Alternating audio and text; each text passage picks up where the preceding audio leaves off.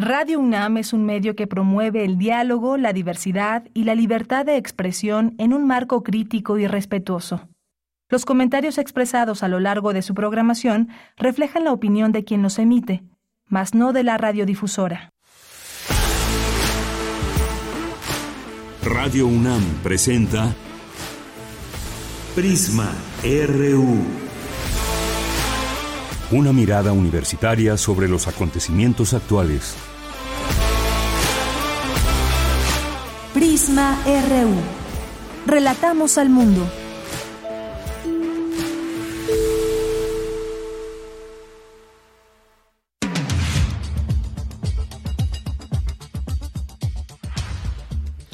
Bien, pues muy buenas tardes. Muchas gracias por acompañarnos en este día viernes 26 de agosto del año 2022. Es la una de la tarde con tres minutos. Hay mucha información del caso Ayotzinapa en el sentido de las declaraciones que ha hecho, que hizo esta mañana Alejandro Encinas. Dice que es falso que el informe del caso Ayotzinapa sea similar a la verdad histórica, ya que desde el gobierno, este gobierno no se tortura. El subsecretario de Derechos Humanos, pues hizo estas eh, declaraciones y dio un informe también de esta comisión que en un momento más a través del resumen informativo tendremos sus palabras. Pues el día de hoy, el día de hoy vamos a tener esto, vamos a tener también una conversación con Marisa Vivaldo, integrante del Seminario Universitario Interdisciplinario sobre el envejecimiento y vejez.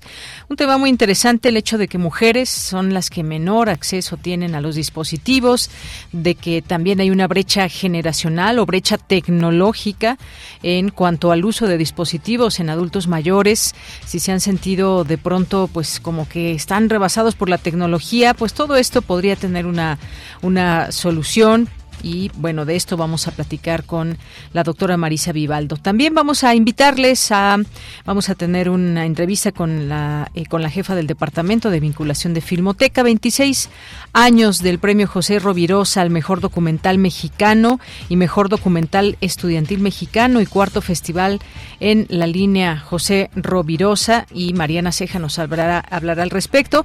También vamos a platicar sobre el sexto Congreso en Educación, Experiencias Internacionales. ¿Qué nos dice la experiencia internacional en distintos casos. Lo platicaremos con el periodista especializado en educación, Eric Juárez Pineda. Vamos a tener también ya nuestra segunda hora información sobre un diplomado sobre prevención de la violencia y criminalidad 2022 con el doctor Pedro Isnardo de la Cruz que nos hará esta invitación. Viernes de Corriente Alterna, viernes de Melomanía RU, de Refractario RU con Javier Contreras, así que quédese aquí en Prisma RU. A nombre de todo el equipo soy de Yanira Morán. Desde aquí, relatamos al mundo.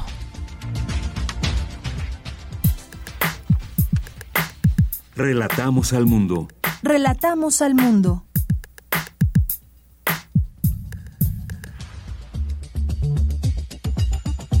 Y en resumen, en la información universitaria, la pandemia nos ha mostrado que nadie es inmune al racismo y a las desigualdades, señaló Pastor Murillo, integrante del Foro Permanente sobre las Personas Afrodescendientes de la ONU. Discuten especialistas los retos en materia de ciberseguridad y protección de datos en el entorno digital. En la información nacional, Alejandro Encinas, titular de la Comisión Presidencial para la Verdad y Acceso a la Justicia en el caso Ayotzinapa, dijo que es falso que el nuevo informe sobre la desaparición de los 43 estudiantes de la Escuela Normal Rural Isidro Burgos sea igual al de la verdad histórica. Vamos a escuchar cómo lo dijo que este informe es el resultado de un proceso de investigación y de análisis técnico y científico. También hay un contenido político. Dicen algunos de los críticos que el informe no dice nada nuevo, que es lo mismo de la verdad histórica. La verdad histórica se sustenta en que los estudiantes acudieron a Iguala y boicotear el informe de la presidenta del DIF en ese municipio, lo cual es falso Grupo de Guerreros Unidos en coordinación y complicidad con autoridades y fuerzas de seguridad del Estado municipal y federal, ultimaron y desaparecieron los estudiantes. La verdad histórica se sustentó en las declaraciones obtenidas mediante tortura a las personas detenidas, en la fabricación de pruebas y la manipulación de la escena del crimen. Nosotros no torturamos absolutamente a nadie. Estamos diciendo quienes dieron la orden, participa a uno, presuntamente José Luis Abarca, los dirigentes de Guerreros Unidos y en coalición con algunas otras autoridades, que es lo que forma parte de la investigación. Ahora con los avances que ha implicado, pues la detención que se presentó la semana pasada y otras que esperemos que se ejecuten en las próximas horas. Bien, pues cuántas cosas derivadas de este informe, dice ahí muy claramente, nosotros no torturamos y a lo que alude todo esto es esa complicidad entre delincuencia y autoridades. Ahí Encinas Rodríguez reiteró que la forma en que se articuló el grupo delictivo de Guerreros Unidos con autoridades de distintos órdenes de gobierno de la desaparición de los estudiantes y se ha acreditado como en todo momento las autoridades hicieron el seguimiento de las acciones de los estudiantes, es decir, siempre estuvieron monitoreados, siempre siempre supieron qué pasaba con los estudiantes y aún así se ocultó, se protegió en todo esto ahí entre distintas personas. Es lo que estamos conociendo ahora a través de este informe. Y en más información, el presidente Andrés Manuel López Obrador afirmó que eliminar la prisión preventiva oficiosa significaría el fracaso de la estrategia de seguridad. Vamos a escuchar al presidente. Cuando ha habido una rueda de prensa de la Judicatura, que es el órgano que tiene como responsabilidad cuidar que los jueces actúen con rectitud. Encima de eso, ahora están por resolver el que ya no haya detenciones oficiosas y que los jueces puedan decidir. Es protección para jefes de bandas de la delincuencia organizada y para, no se olvide, delincuentes de cuello blanco. El Poder Judicial debería de tener un buen sistema, sí, de defensoría de oficio y debería de funcionar muy bien, que no funciona el Consejo de la Judicatura, que es un poder incorruptible, es el castillo de la pureza. Y yo estimo mucho al presidente de la Corte y lo considero un hombre íntegro, pero no coincido con él en este tema. Además, esto significa pérdida de vidas humanas, no solo de quienes son víctimas que pertenecen a la sociedad civil, sino también de elementos de la policía, del ejército, de quienes se atreven a actuar con rectitud. Los mismos jueces están expuestos. Son temas muy interesantes que se tienen que revisar a fondo y yo no estoy a favor de... Y es por esto, por la corrupción. Bien, pues sin duda un tema más que interesante, bastante fuerte. ¿Qué implicaría todo esto si la Corte Interamericana de Derechos Humanos elimina la prisión preventiva oficiosa? También la Secretaría de Seguridad Pública afirma que no, no mantenerla puede dar lugar a corrupción. Ya estaremos platicando de este tema en nuestra sección de Refractario y Reú con el maestro Javier Contreras. Y en más información, en nuestro resumen, en México hay 15 millones 416 mil personas de 60 años y más. Entre ellas hay quienes superan un siglo de vida, revelan cifras del INEGI. Y el próximo domingo, 28 de agosto, se celebra el Día Nacional de las Personas Mayores y también habrá maratón en domingo, así que tome sus precauciones. Y en la información internacional, la Organización Mundial de la Salud informó que un millón de personas han muerto este año por COVID-19. Lamentó que se sigan perdiendo vidas por esta enfermedad, a pesar de que se cuenta con todas las herramientas para evitarlo. Hoy en la UNAM, ¿qué hacer? ¿Qué escuchar? ¿Y a dónde ir? La serie Rimas y Razones es una producción de altavoz radio del Sistema Público de Radiodifusión del Estado mexicano, que nos presenta un panorama del hip hop en México a través de crónicas de medio aliento tejidas con los testimonios de actores representativos del género y fragmentos de sus propias canciones. Hoy nos presenta el tema Rap en lenguas indígenas, con el colectivo Ometeot, que surge del corazón de la montaña, integrado por Isaac y Néstor, quienes cuentan cómo surge su rap y su pasión por hacerlo a través de su historia y su música de naturaleza rebelde. Rimas y Razones se transmite todos los viernes a las 18.30 horas por el 96.1 de frecuencia modulada. Mañana sábado no te puedes perder el radiodrama ¿Dónde está la señal de la cruz? que aborda la historia del capitán Bartlett, quien pasa los días en la azotea de su casa oteando el horizonte. Cree que es la cubierta de su barco y que pronto regresará la goleta que se hundió en el mar con la tripulación. Cuando su hijo está a punto de internarlo en el manicomio, el capitán descubre a la distancia los extravíos que regresan con el tesoro que buscaban. Todo es un delirio, pero su hijo también queda atrapado en él. Disfruta de esta producción de 1969 a cargo del Departamento de Teatro de Difusión Cultural y Radio UNAM. Sintoniza mañana en punto de las 20 horas el 96.1 de FM.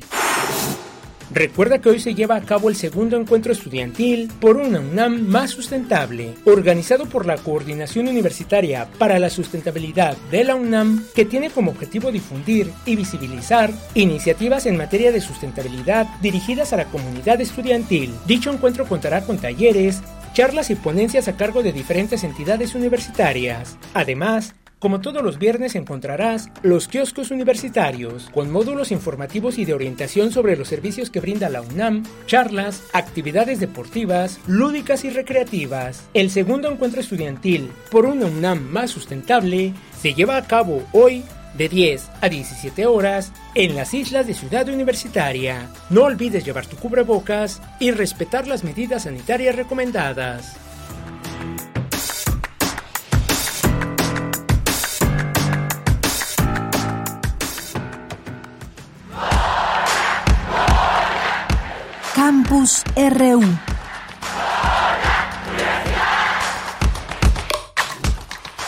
Una de la tarde con 14 minutos, pues entramos a nuestro campus universitario, temas eh, de actualidad y temas en los que tenemos que poner mucha atención. Discuten especialistas los retos en materia de ciberseguridad y protección de datos en el entorno digital. Dulce García nos tiene esta información. ¿Qué tal, Dulce? Buenas tardes. Así es, Deyanira, muy buenas tardes. Aquí al auditorio. Deyanira, en el marco del seminario Retos en materia de ciberseguridad y protección de datos en el entorno digital, que organiza el Instituto de Investigaciones Jurídicas de la UNAM, la maestra Tere Sainz, internacionalista y experta en ciberseguridad, dijo que tanto sociedad como sector privado y sector público tenemos que coordinarnos en materia de ciberseguridad, pues si no lo hacemos, se corre el riesgo de que se filtre cada vez más información y sobre todo información sensible. Vamos a escuchar por qué. El ciberatacante ya sea un activista, un criminal, grupo patrocinado por algún país en particular, etcétera, competidores, este, a veces infiltrados, pues llegan a tener mayor facilidad para infiltrar cualquiera de estos sectores, ¿no? Ahora, estos tres sectores, este, obviamente, están conformados por personas. Digamos, podemos tener la mejor tecnología, podemos tener los mejores este, softwares para poder prevenir y detectar ciertos ataques, pero si no tenemos a nuestra gente capacitada y, con una conciencia real de la relevancia que tiene el tener cierto este, higiene digital, cualquier ciberataque puede permear hasta lo más grave de la, de la empresa o del país Deyanira, en este encuentro también estuvo presente la maestra Mariana Vázquez Bracho. Ella es especialista en protección de datos y dijo que es importante que los ciudadanos sepan que cuentan con respaldos a la protección de sus datos personales, tales como el deber de confidencialidad y el deber de seguridad a los que quienes traten nuestros datos están obligados a cumplir. Escuchemos de qué manera. Estos dos deberes, acompañados además de ocho principios, implican la obligación de las personas que realizan tratamiento de datos personales, personas incluso físicas o personas morales, y aquí entran todas las empresas, todas las redes sociales, todas las plataformas digitales, a cumplir un deber de seguridad y un deber de confidencialidad. Es ese, esa obligación de guardar confidencia y establecer un mínimo, una mínima expectativa razonable de privacidad, de que están utilizando datos personales para un fin específico y deben guardar dar confidencialidad de eso. Y luego un deber de seguridad que implica establecer medidas técnicas, físicas, administrativas para proteger esa información. Y bueno, Deyanira, algo muy importante que dijo la académica es que cualquier plataforma que albergue contenidos con datos personales se debe hacer responsable de esta legislación que ella comentó, de cumplirla, y que en ese sentido uno de los retos más importantes en la actualidad es la implementación en los sectores digitales de la legislación con la que ya se cuenta. Es decir, sí hay leyes, pero como siempre, Yanira, hace falta que se cumplan. Esta es la información. Dulce, pues muchas gracias, gracias por estos datos, porque, pues bueno, eh, pues con tal de estar comunicados a veces accedemos a casi todo o a todo y esto pues puede ser peligroso eventualmente. Es nuestra responsabilidad completamente del gobierno de las empresas de las apps en fin muchas preguntas. Así es, Deyanira, le damos que sí a todo y no sabemos incluso si hasta estamos metiendo virus o regalándole nuestros datos a personas que pues no sabemos qué van a hacer con ellos. Efectivamente hay maneras de protegerse también de ella. Claro que sí. Pues Dulce, muchas gracias. Gracias a ti, muy buenas tardes. Muy buenas tardes. Ya hablaremos en un momento más también de estas aplicaciones que nos quitan o les damos todos nuestros datos, las conocidas como montadeudas, que también, bueno, todo un caso aquí en la Ciudad de México y en varias partes del país. Vamos ahora con mi compañera Virginia Sánchez, trascendental el análisis sobre racismo y discriminación desde las instituciones educativas, señala Pastor Murillo. ¿Qué tal, Vicky? Cuéntanos. Muy buenas tardes. Hola, ¿qué tal, Deya? Muy buenas tardes a ti y al auditorio de Prisma RU. Como se constató con la pandemia, el mundo cada vez es más pequeño y absolutamente nadie es inmune al racismo y a las desigualdades. Asimismo, los pueblos indígenas y afrodescendientes fueron víctimas de la esclavitud y continúan siéndolo de sus consecuencias. Sin embargo, hay avances importantes en la formulación de políticas públicas en sus tres niveles, donde se reconoce desde el punto de vista econométrico el efecto étnico-racial del racismo y la discriminación. Por ello, también la trascendencia y vigencia que reviste la discusión sobre estos temas en cuanto a la sostenibilidad de la paz y la seguridad internacional. Estas fueron las premisas centrales de Pastor Murillo, integrante del Foro Permanente sobre las Personas Afrodescendientes de la ONU, durante la conferencia magistral El papel de las universidades en la lucha contra el racismo y la discriminación racial, organizada por el Centro de Investigaciones Interdisciplinarias en Ciencias y Humanidades de la UNAM. El experto destacó que en el contexto actual estos temas comienzan a ocupar un lugar central en el debate geopolítico en el debate geopolítico global, por ello la pertinencia de su análisis en las instituciones académicas. Escuchemos.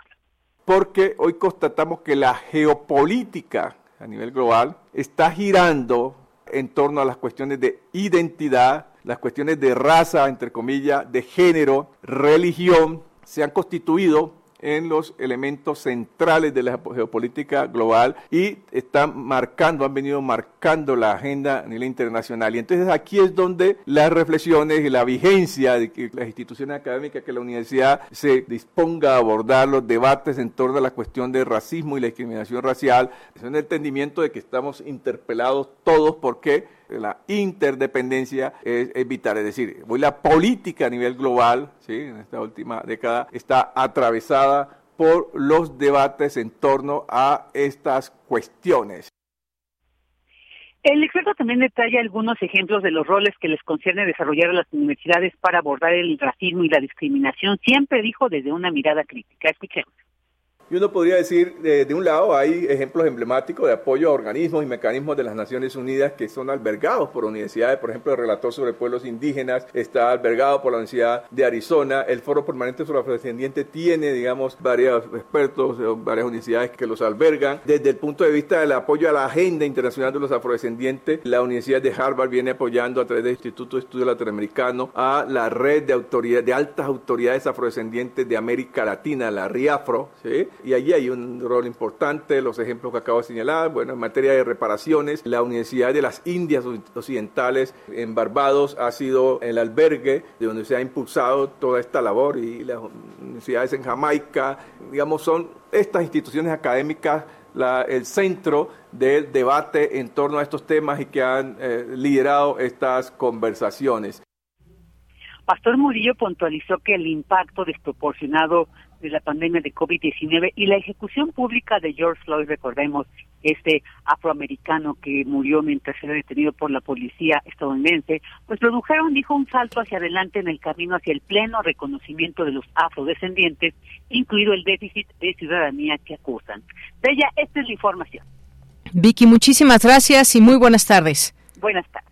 Hasta luego. Vamos ahora a entrar a este tema de las montadeudas. Ya hemos escuchado que hay muchas, hay cientos de aplicaciones que ofrecen préstamos a las personas, pero que desafortunadamente solamente se dedican a extorsionar. La mayoría o casi todas siguen todavía eh, activas y pues solamente resta también advertir a la gente que pueda denunciarlo. Conducef tiene también ahí varios datos. Mi compañero Luis Fernando Jarillo nos va a hablar de este tema. ¿Qué tal, Luis Fernando? Muy buenas tardes. Buenas tardes de Yanira a ti y a todo el auditorio de Prisma RU. Durante este año, una nueva modalidad de estafa conocida como montadeudas ha tenido un gran auge en México. Así lo da a conocer cifras del Consejo Ciudadano para Seguridad y Justicia de la Ciudad de México, que en una conferencia de prensa de hace apenas dos días reportaba más de 10.000 casos presentados desde junio de 2021. De acuerdo con el organismo, solamente el 5% de los casos se denuncian. Los montadeudas son aplicaciones que ofrecen préstamos de forma fácil, rápida y sin requisitos. Piden a cambio acceso a contactos e información personal que luego es usada para acosar, intimidar y amenazar a las víctimas. La persona es víctima de fraude cuando no se le entrega el préstamo o se le entrega incompleto y aún se le cobra la deuda, se suben los intereses o se acorta el plazo de forma arbitraria.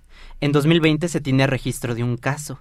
En 2021 se tiene registro de 1.926 casos y en lo que va de 2022 son 8.360 casos reportados con un promedio mensual de 972 reportes. Hasta hace una semana, eh, hace una semana, un operativo llamado, eh, llevado a cabo por la eh, Policía de la Ciudad de México y la Fiscalía Capitalina desmanteló un call center ubicado entre Reforma y Bucareli, desde donde se operaba la extorsión a través de aplicaciones de montadeudas. Escuchemos. Se está haciendo un operativo en este momento eh, conjunto entre Secretaría de Seguridad Ciudadana, la Fiscalía General de Justicia de la Ciudad de México, porque venían haciéndose un número muy, muy importante de denuncias de aplicaciones digitales de préstamos que se comenzaron a convertir en extorsiones para mucha gente, principalmente a mujeres. Inicialmente se llevó a cabo de manera simultánea el cateo de cuatro inmuebles en las alcaldías Cuauhtémoc y Benito Juárez y posteriormente se realizaron cateos en otros ocho domicilios. Tras dichas acciones operativas se encontraron a más de 900 personas laborando en los cuatro call centers. Fue posible conocer que para su operación generalmente se dividen en tres áreas, reclutamiento, cobranza ordinaria y cobranza con un alto grado de agresión e intimidación. Escuchamos las voces de la jefa de gobierno y del titular de la Secretaría de Seguridad Ciudadana, Omar García Harfuch. 27 personas fueron detenidas entonces eh, y hoy 23 continúan su proceso en libertad tras la decisión de un juez de control el pasado sábado de dictar medidas cautelares como el pago de cuatro mil pesos, la imposibilidad de salir del país y de acercarse al lugar de los hechos a testigos y víctimas. Cada mes estas personas deberán firmar ante el Poder Judicial. El día de ayer fueron vinculadas a proceso cuatro personas de origen chino capturadas durante el operativo. A estos tres hombres y una mujer se les dictó prisión preventiva oficiosa y la Fiscalía tiene un mes para realizar la investigación complementaria. En conferencia de prensa del Consejo Ciudadano se dejó en claro que estos fraudes operan en toda la República en Tijuana, en Monterrey, en Cuernavaca, en Quintana Roo se entregan flyers ofreciendo crédito fácil que ahí llama a usar una aplicación. Ahí se ofrece de manera material, también se ofrece de manera digital. Hay varios espacios en todas las plataformas donde existe esta oferta, oferta, de crédito. Los ganchos centrales son facilidad, inmediatez, no búsqueda de datos en el buró de crédito, bajas tasas de interés y cercanía, atención y servicio. Eso es lo que se ofrece. esclarecer.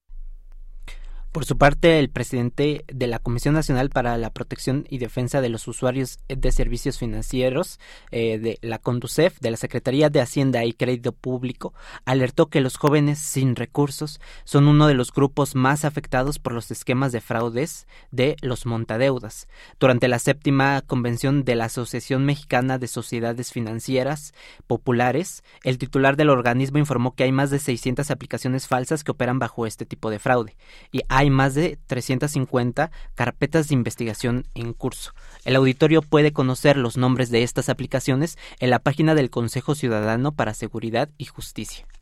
Hasta aquí mi reporte de Yanira. Muy bien, pues muchísimas gracias Luis Fernando. Un tema bastante duro si tomamos en cuenta todos estos testimonios que hay de personas que las han extorsionado. A veces ni siquiera les prestan el dinero antes de que les presten, ya los extorsionaron, eh, publican sus datos, tienen además sus datos y ahí es justo lo que debemos de también entrar en esta eh, situación de ver a quién le damos nuestros datos. Ninguna aplicación que no esté debidamente registrada les podría pedir estos datos.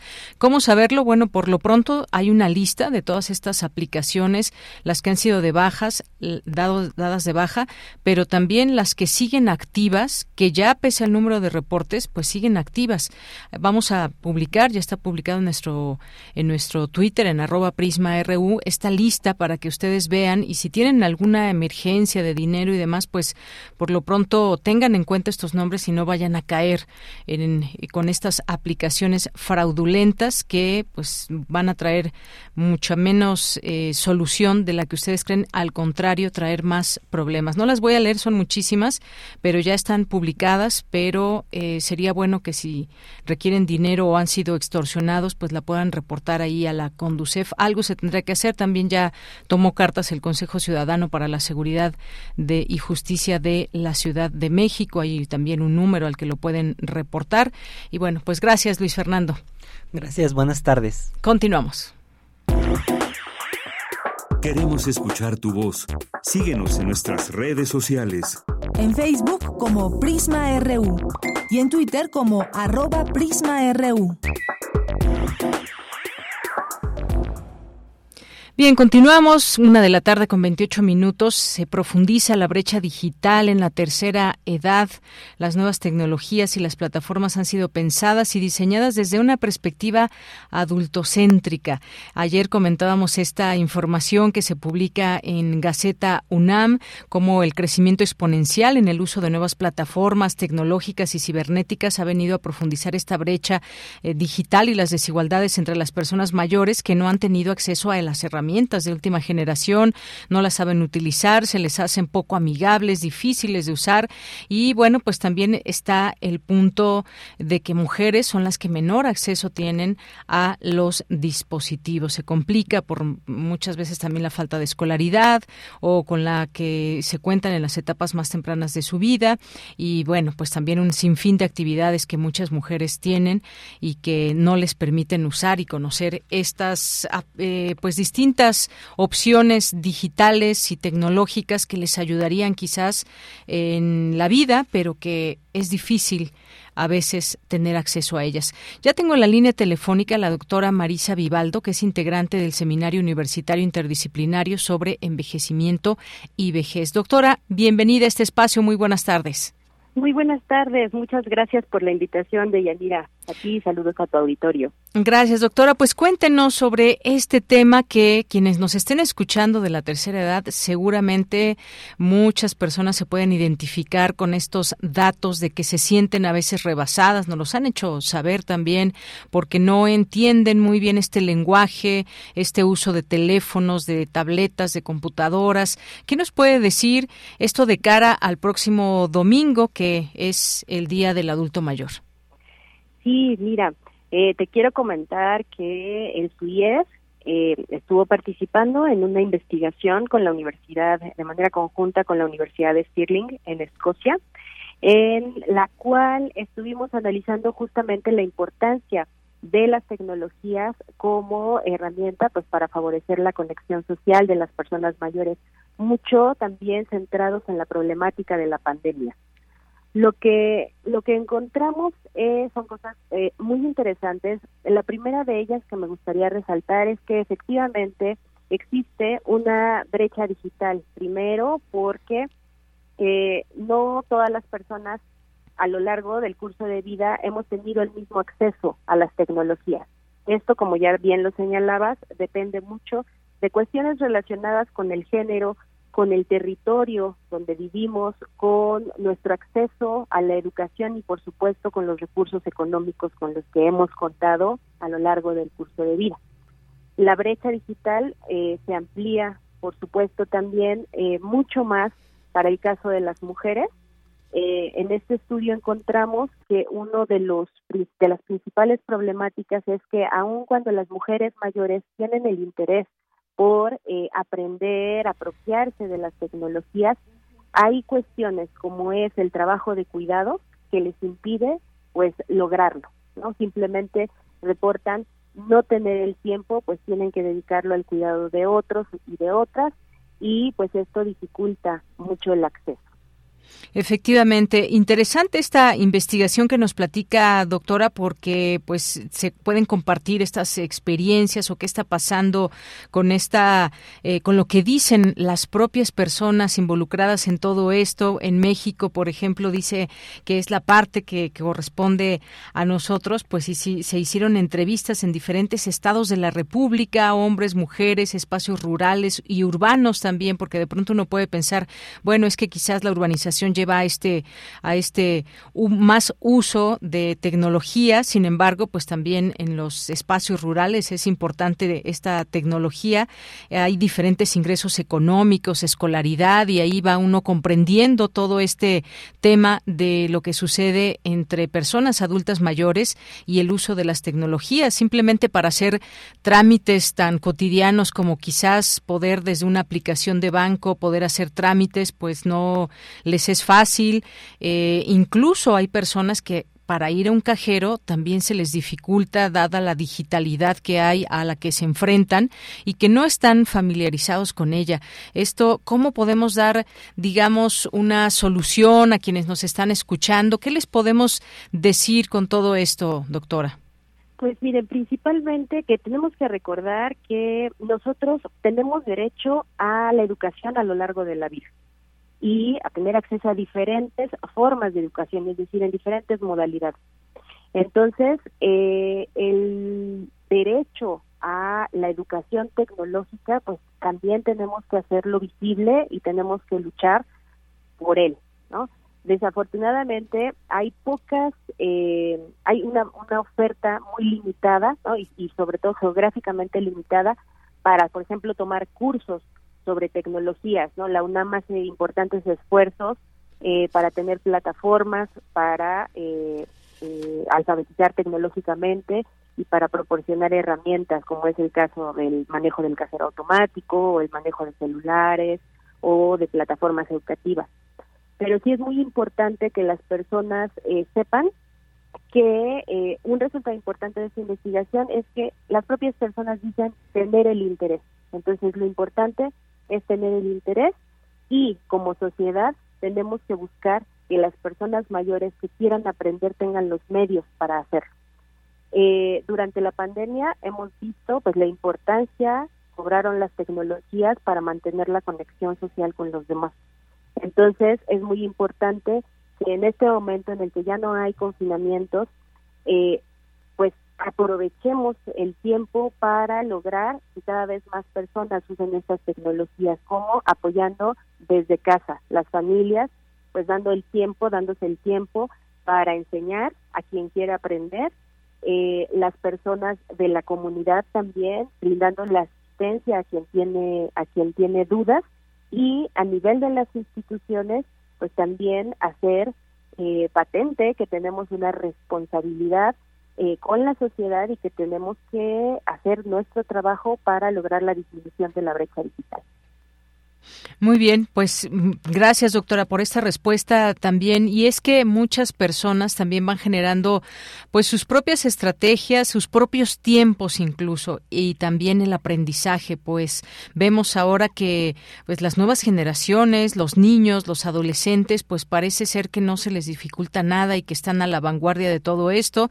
Y bueno, pues hay otras generaciones que nos tocó pues aprender, irnos involucrando poco a poco y ahora pues hacemos uso de estas tecnologías que nos facilitan muchas cosas en la vida, pero tenemos ese grupo que no hay que olvidar y que no es verdad que muchas veces no les interese, les interesa, sin embargo, pues es bastante difícil para ellas, para ellos, pero hay estas posibilidades también, hay acceso, por ejemplo, y habrá que decirlo, a distintos cursos y demás, pero pues sin duda también un apoyo cercano bien valdrá la pena para que puedan aprender de todo esto. y por ejemplo, escribir como si fuera a máquina de escribir, que recuerdan mucho cómo generaban todos esos escritos, ahora cómo hacerlo en una computadora.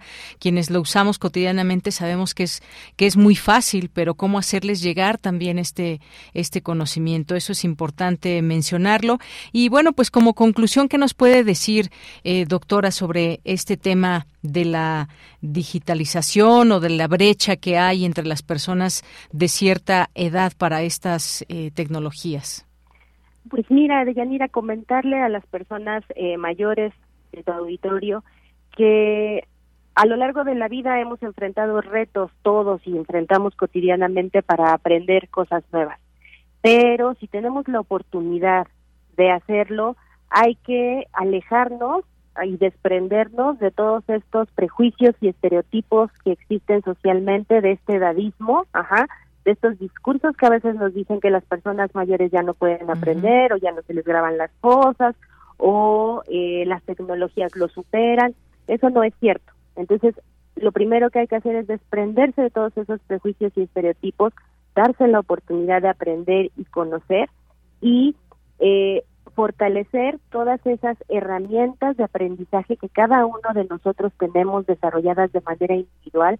Hay a quienes nos funciona la repetición, hay a quienes nos funciona el ensayo y error, quienes tomamos la práctica, notas de procedimiento, pero practicar y darnos esa oportunidad y en las instituciones también cumplir con su papel. Por ejemplo, las instituciones bancarias ya debería ser el momento de que hicieran realmente esfuerzos para eh, trabajar mucho la capacitación, sobre todo para el uso de herramientas digitales, cajeros automáticos y aplicaciones móviles. Por supuesto, sí, efectivamente, porque muchas veces incluso para una queja en Conducef, hágalo por correo electrónico, denos un correo y de pronto pues a veces prefieren o inhibe, se inhibe esa posibilidad de continuar con algo porque simplemente no se no se comprende o no hay esta parte también de involucramiento con las personas eh, mayores. Solamente un dato para despedirnos, doctora, se estima que en México hay alrededor de 15.1 millones de personas mayores de 60 años, que representan el 12% de la población total, siendo el grupo de edad que menos usa Internet. Apenas 10.4% de los usuarios totales de dicha herramienta, según datos de la encuesta nacional sobre disponibilidad y uso de tecnologías de la información en los hogares. Ahí nos quedamos con ese dato y ojalá que en otro momento podamos seguir platicando de estos estudios, de lo que ustedes vayan investigando desde eh, este seminario universitario interdisciplinario sobre envejecimiento y vejez. Muchas gracias, doctora. Claro que sí, Deyanira, muchísimas gracias y saludos a ti y a tu auditorio. Hasta luego, muy buenas tardes. Hasta luego, gracias. Fue la doctora Marisa Vivaldo, integrante del Seminario Universitario Interdisciplinario sobre Envejecimiento y Vejez. Tu opinión es muy importante. Escríbenos al correo electrónico prisma.radiounam@gmail.com. Bien, pues continuamos. Nos vamos ahora a nuestra siguiente charla. Me da mucho gusto presentarles aquí en este espacio a Mariana Ceja, quien es jefa del Departamento de Vinculación de Filmoteca UNAM. Y te doy la bienvenida. ¿Qué tal, Mariana? Muy buenas tardes. Hola, buenas tardes. Muchas gracias por la invitación. Pues cuéntanos, Mariana, sobre 26 años del premio José Rovirosa. Así es, así es, pues eh, en la Filmoteca de la, de la UNAM buscamos eh, fomentar la producción de, del género documental en nuestro país con, esta convocatoria desde hace ya 26 ediciones. Y pues eh, justo hoy ampliamos la, fecha de cierre de la convocatoria para el próximo viernes 2 de septiembre. Eh, la idea es que personas eh, se puedan inscribir a la categoría mexicana, es decir, la categoría profesional, con trabajos de no ficción de eh, media hora mínimo de duración, hasta dos horas, pero también trabajos estudiantiles eh, para la categoría estudiantil que se inauguró en 2008 es muy interesante para nosotros conocer lo que los estudiantes de cualquier institución de educación formal de nivel superior de, México está construyendo, ¿no? Sobre, sobre el documental. Entonces, eh, esos son trabajos, pueden ser en la categoría estudiantil, trabajos de 10 minutos mínimo de duración, igual hasta las dos horas. Y pues en la categoría eh, estudiantil desde hace cuatro años instauramos eh, el festival en línea de documental. Entonces, eh, la categoría estudiantil puede participar con esos trabajos para eh, concursar por el premio del público. Es decir, en el premio José Rovirosa hay tres grandes premios, el que es para categoría mexicana, que son eh, 60 mil pesos, el que es para categoría estudiantil, que son 30 mil pesos, y el ganador del premio del público, eh, el que reciba más votos del público a través del sitio web de culturaendirecto.unam, puede recibir eh, 10 mil pesos como premio. Muy bien, pues esto sin duda es importante a aquellos y aquellas estudiantes que nos estén escuchando, pues trabajos estudiantiles que justamente poner en práctica todos aquellos conocimientos derivados eh, del cine que puedan participar en este premio José Rovirosa. Así es, así es. Eh, pueden ser eh, estudiantes.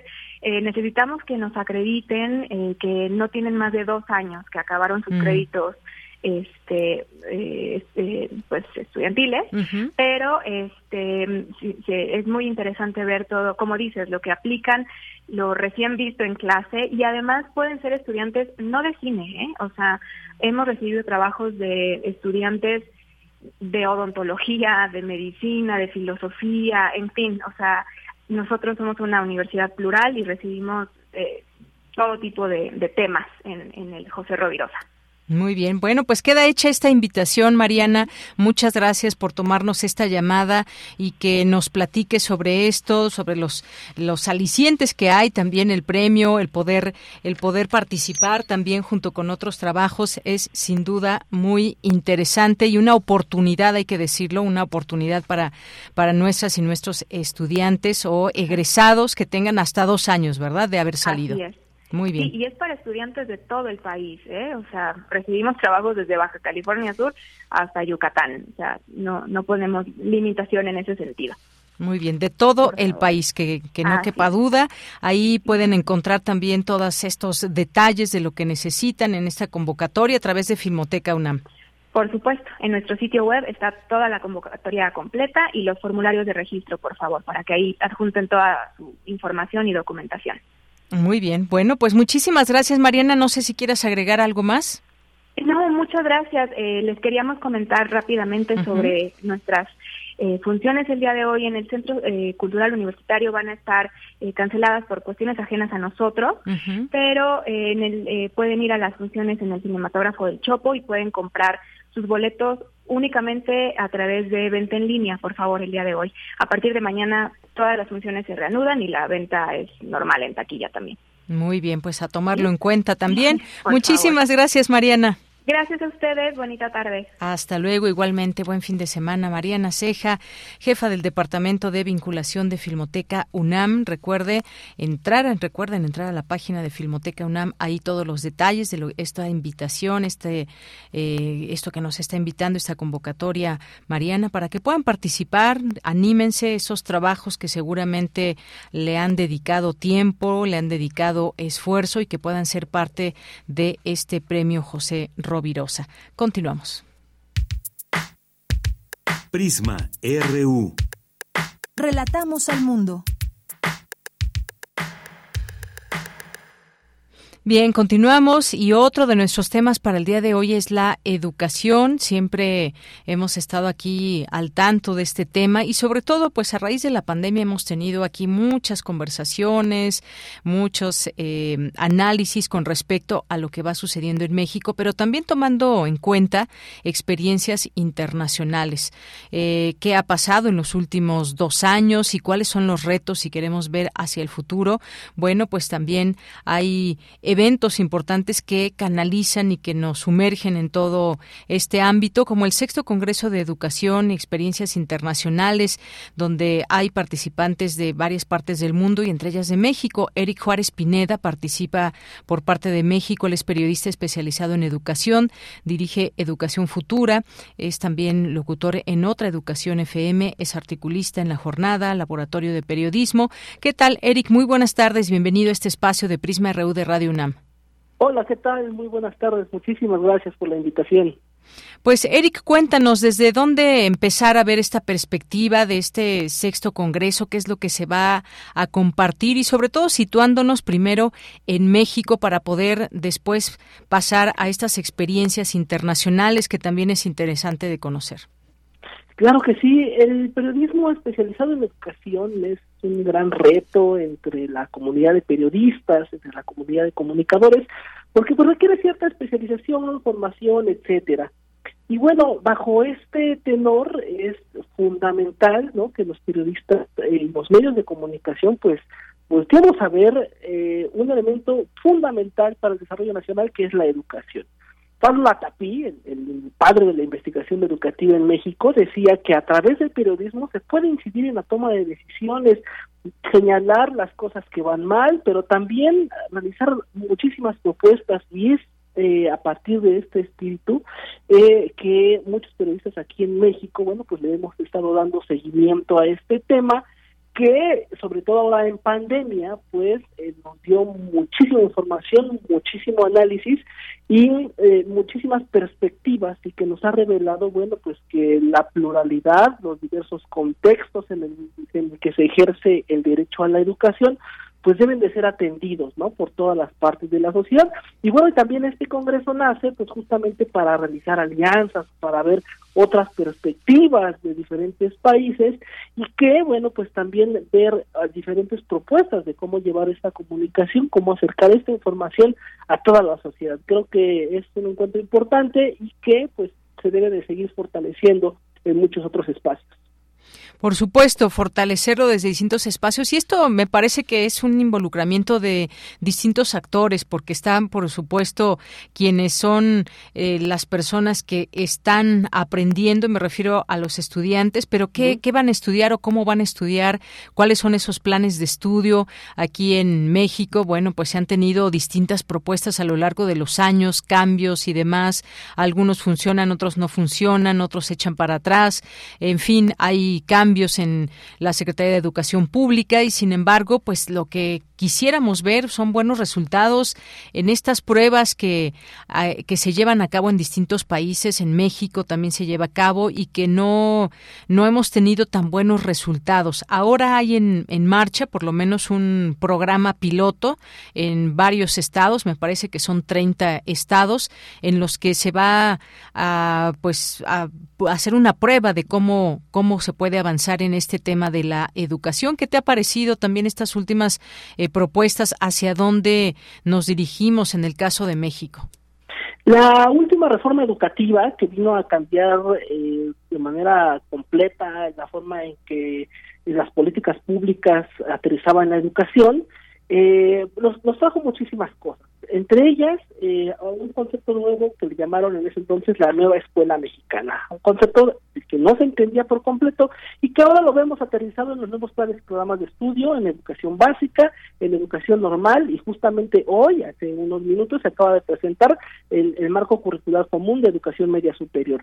Estos cambios que nos ha presentado la Secretaría de Educación Pública eh, representan Em, eh, puntos fundamentales de transformación educativa, pero que aún hay muchísimas cosas que se deben de aterrizar con calma, que se deben aterrizar con eh, mucha precaución para que eh, bueno, pues pueda tener efectos a mediano y largo plazo. El, el, establecimiento de nuevos planes y programas de estudio no tendrá efecto, ni en ningún país tiene efecto de manera inmediata. Esto requiere de al menos seis o doce años para ver algunos, algunos cambios y bueno, habría que darle un seguimiento muy puntual en todo esto. Además de todo ello, pues se gestan y vemos los cambios al interior de la Secretaría de Educación Pública. Sale Delfina Gómez, eh, eh, pues hacia la candidatura, ¿no? Hacia estos movimientos electorales en el Estado de México y entra eh, la maestra Leticia, ¿no? pues para darle continuidad a estos proyectos, pero aún hay muchísimos pendientes que se deben atender. Eh, no nada más son los planes y programas de estudio, hay muchísimos problemas, por ejemplo, con el pago de, de, los maestros del Programa Nacional de Inglés, que desde hace cuatro meses no reciben un pago, la basificación de maestros que se había prometido, los problemas laborales en las universidades de Benito Juárez, eh, eh los problemas laborales con los profesores del programa Prepa en línea, en fin, hay, aunque hay eh, muchas cosas eh, positivas, también hay otras que se deben atender y que bueno, forman parte de esta ecología educativa, de, este mundo en materia de política educativa. Y por otro lado, eh, pues también vemos que los medios de comunicación muchas veces también empiezan a hablar de ese desconocimiento y desde algunas actitudes pues realmente muy lamentables, con algunos comentarios eh, clasistas, con algunos comentarios pues que no no están basados en los documentos, en fin, creo que estas dos líneas no de, de políticas educativas y del papel de los medios de comunicación debe revisarse, debe criticarse y debe fortalecerse pues para tener un debate muchísimo más robusto, muchísimo más profesional y sobre todo basado en evidencias y en documentos y bueno, no solamente en, en, cuestiones ideológicas, ¿no? De, de, ambas partes, de ambos posicionamientos. Y también otro punto importante es el, el involucramiento de los docentes y de los alumnos, los padres de familia como eh, pues em, eh, actores principales de estos procesos educativos y que tanto desde las políticas educativas como de los medios de comunicación pues se les debe abrir espacio para también escucharlos porque finalmente son ellos los que ejercen justamente el derecho a la educación. Efectivamente. Y bueno, Eric Juárez, en todo esto también siempre importante pues estar, echar una mirada a otras experiencias, las experiencias que hay eh, internacionales y en otros países. Ahora saliendo de todo este tema de la pandemia, no muchos países, como el caso de México, pues cerraron tanto tiempo las escuelas. Se habla de que todavía no se puede definir, pero incluso pues los el atraso, digamos, en el aprendizaje fue bastante notorio en nuestro país. ¿Qué podemos compartir? ¿Desde qué punto de vista también otras experiencias en el mundo? Eh, es muy importante, ¿no? Realizar estudios de educación comparada, sobre todo, en, por ejemplo, en países de Latinoamérica, donde compartimos eh, eh, muchísimas características económicas, características de población, es fundamental. En México, pues más de 27 millones de niños estuvieron en, en, escuelas cerradas y efectivamente México fue uno de los países que más tiempo cerró las escuelas y bueno, eh, otro reto importante a, raíz de la pandemia, a raíz de este rezago educativo que ya se venía arrastrando de años anteriores, pues es realizar una evaluación completa del sistema educativo nacional. Creo que hay un faltante, un pendiente de parte de las autoridades educativas eh, para ver eh, dónde estamos, qué tanto dejaron o no de aprender los niños durante la pandemia, qué tanto se aprendieron con otros contextos, con aquello que le llaman el currículum oculto, ¿no? Con aquellos contenidos que no son precisamente de la currícula oficial y que, bueno, pues se pudieron aprovechar también en las escuelas y en los aprendizajes. Ese tema de la evaluación del sistema educativo, de, de poner el termómetro, de saber cómo estamos, pues resulta fundamental y creo que ese ha sido uno de los grandes pendientes de nuestro sistema educativo. Lo han realizado algunas instituciones, lo han realizado algunas universidades, pero bueno, eh, eh, eh, son, son pasos pequeñitos, pero que, pero que, bueno, pues significan muchísimo justamente para que a partir de la evidencia, a partir de la investigación educativa, a partir de lo que se está viendo en el sistema educativo, se puedan tomar decisiones y se pueda fortalecer la política educativa, la política en la materia. Muy bien, bueno, pues ya iremos también constatando qué avances o no hay. Como decía, se requiere tiempo, no es solamente cambiar un plan de estudios, cambiar también objetivos, expectativas y demás, no se va a dar en el siguiente ciclo escolar, ni mucho menos, pero pues ahí tenemos la posibilidad también de ir constatando cosas que puedan suceder en este ámbito. Ya el próximo lunes la SEP eh, comienza actividades escolares, veremos también ya de manera presencial otra vez estos grupos, eh, muchas veces llenos también de alumnos. Eh, y bueno, pues también cómo se va dando todo esto. Se habla de que hay que ser muy específicos también cuando se habla de cómo va a ser ese plan piloto, cómo se logra hacer en el norte, en el sur, en el centro. Hay distintas realidades desde una escuela, eh, pero bueno, ya estaremos platicando de todo esto. Esto por lo pronto se puede medir con algunos números hacia dónde se pretende llegar, pero otras ocasiones también, cuando se trata de ver si vamos por el camino correcto, pues tiene que pasar más tiempo. ¿Algo, algo con lo que desees cerrar, Eric?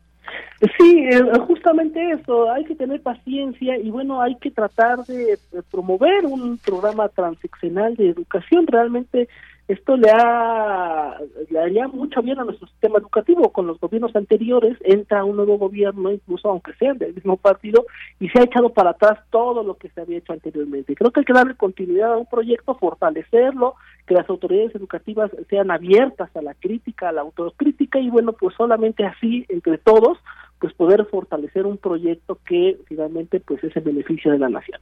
Muy bien. Bueno, pues Eric Juárez Pineda, muchas gracias por estar aquí en Prisma RU. Y bueno, si nos quieres dar estos datos, si se puede seguir este sexto Congreso de Educación. Claro que sí, sí, el, sexto Congreso de Educación eh, y Periodismo se estará transmitiendo a través de las redes sociales de Juna Educación, es una asociación internacional eh, con sede en Brasil y por supuesto las estaremos compartiendo en las redes sociales de Educación Futura y de las revistas en las que participo, pues para que todos se integren a este debate. Muy bien, pues Eric, muchas gracias, gracias por estar aquí en Prisma RU de Radio UNAM. Gracias a ustedes, que tengan buen fin de semana. Igualmente, hasta luego. Fue Eric Juárez Pineda, periodista especializado en educación, dirige Educación Futura y bueno, pues ahí la invitación también última de eh, participar o de ser parte del conocimiento que de ahí se generará del sexto Congreso en Educación, experiencias internacionales y sobre todo pues el caso de México, un poco también ir analizando todos estos distintos aspectos de la educación en nuestro país. Ya que si nos vamos al corte, hay algunos temas muy importantes que se está que estaremos comentando más adelante en nuestra segunda hora que ya estamos a punto de iniciar porque pues todo este tema de la prisión preventiva oficiosa si se prohíbe pues estaría terminando con toda la estrategia de seguridad de este país según dice el secretario de Gobernación Adán Augusto. Y pues también algunas otras cosas esto que mencionábamos de eh, de, los estudiantes de Ayotzinapa y que se está conociendo a través de este informe sin duda muy importante porque dice en este último informe el subsecretario Alejandro Encinas, orden de desaparecer a los 43 fue presuntamente de eh, de Abarca. Esto según también se da a conocer el día el día eh, de hoy. Eh, por esta Comisión para la Verdad y el Acceso a la Justicia, la COBAJ, para este caso de Ayotzinapa y bueno, pues esa orden y quienes estarían involucrados desde el alto nivel, de quienes no solamente siguieron una orden y desaparecieron a los estudiantes, se van conociendo poco a poco detalles y ya lo estaremos comentando. Bien, por lo pronto nos vamos a un corte y regresamos a la segunda hora de Prisma RU. Queremos escuchar tu voz. Síguenos en nuestras redes sociales. En Facebook como Prisma RU y en Twitter como arroba PrismaRU.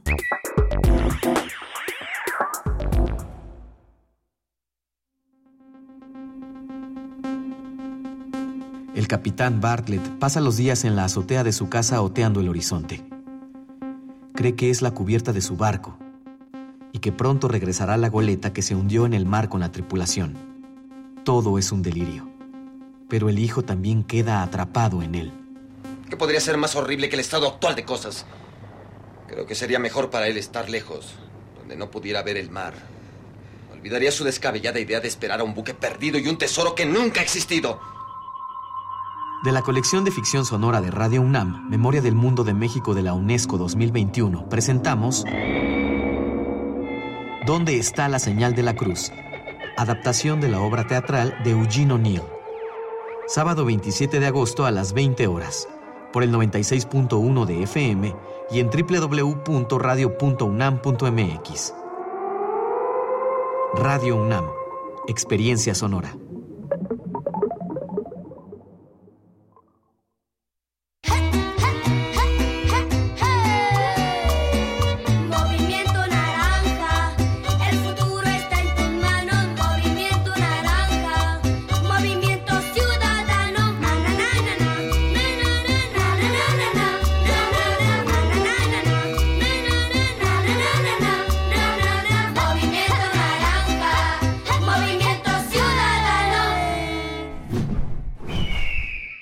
Movimiento Ciudadano. Habla Andrés Manuel López Obrador. No somos iguales durante los gobiernos neoliberales no se redujo el número de delitos del foro federal en 30%. Mucho menos se sabe, porque la prensa no lo informa, que con Fox aumentó el número de homicidios en 1.6. Con Calderón casi 200%. Con Peña Nieto 60%. Nosotros lo hemos disminuido en 10%, porque la paz es fruto de la justicia. Cuarto informe.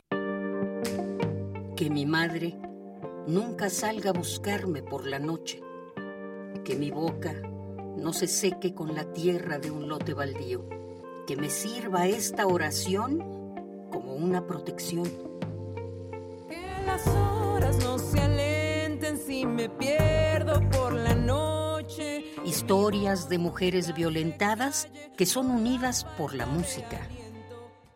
Karina Galicia, quien presenta su más reciente álbum, Las Sangres. Todas las palabras que han cortado profundo. Viernes 26 de agosto a las 21 horas en la sala Julián Carrillo. Entrada libre. Sé parte de Intersecciones. Radio UNAM. Experiencia sonora.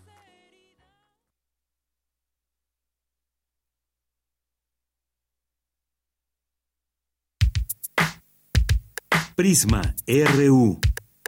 Relatamos al mundo.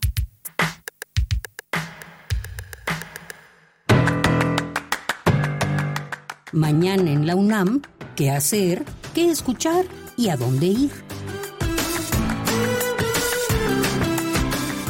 Como parte de la vigésimo novena edición del Festival Internacional de Teatro Universitario, se impartirá el taller Escritura Teatral, Estructura y Género, a cargo de la actriz y dramaturga chilena Carla Zúñiga Morales, del 5 al 8 de septiembre de 2022, de 16 a 20 horas. Para mayores informes e inscripciones, consulta las redes sociales de Teatro UNAM. La Coordinación de Difusión Cultural de la UNAM, a través de la Cátedra Nelson Mandela de Derechos Humanos en las Artes y la Dirección de Teatro UNAM, convocan al concurso de escritura teatral en el marco de la 29 edición del Festival Internacional de Teatro Universitario, que tiene como objetivo promover un cambio de perspectiva que implique una visión crítica y abierta del mundo en que vivimos, así como del mundo que queremos, ampliando las tres funciones sustantivas de nuestra universidad, docencia, investigación y difusión, con perspectiva de derechos humanos. Si eres estudiante o recién egresada o egresado del Centro Universitario de Teatro y del Colegio de Literatura Dramática y Teatro, podrás participar en dicho concurso. Tienes hasta hoy para inscribirte. Consulta las bases de la convocatoria en las redes sociales de Cultura UNAM y Teatro UNAM. Te recomendamos la inauguración de la exposición Renombrar al Mundo. Expediciones botánicas en la Nueva España. Muestra que revisa dos momentos de nuestra historia documental y visual en la que se narra la transformación radical en la relación del ser humano con la naturaleza, con un primer momento representado por la expedición botánica realizada por Francisco Hernández y por otra parte, en el siglo XVIII con la Real Expedición Botánica en la Nueva España. La inauguración de la exposición Renombrar al Mundo. Expediciones botánicas en la Nueva España se llevará a cabo el 10 de septiembre de 2022, en punto de las 11 horas, en el Centro Cultural Universitario Tlatelolco. Durante tu visita recuerda respetar las medidas sanitarias recomendadas. Para Prisma RU, Daniel Olivares Aranda.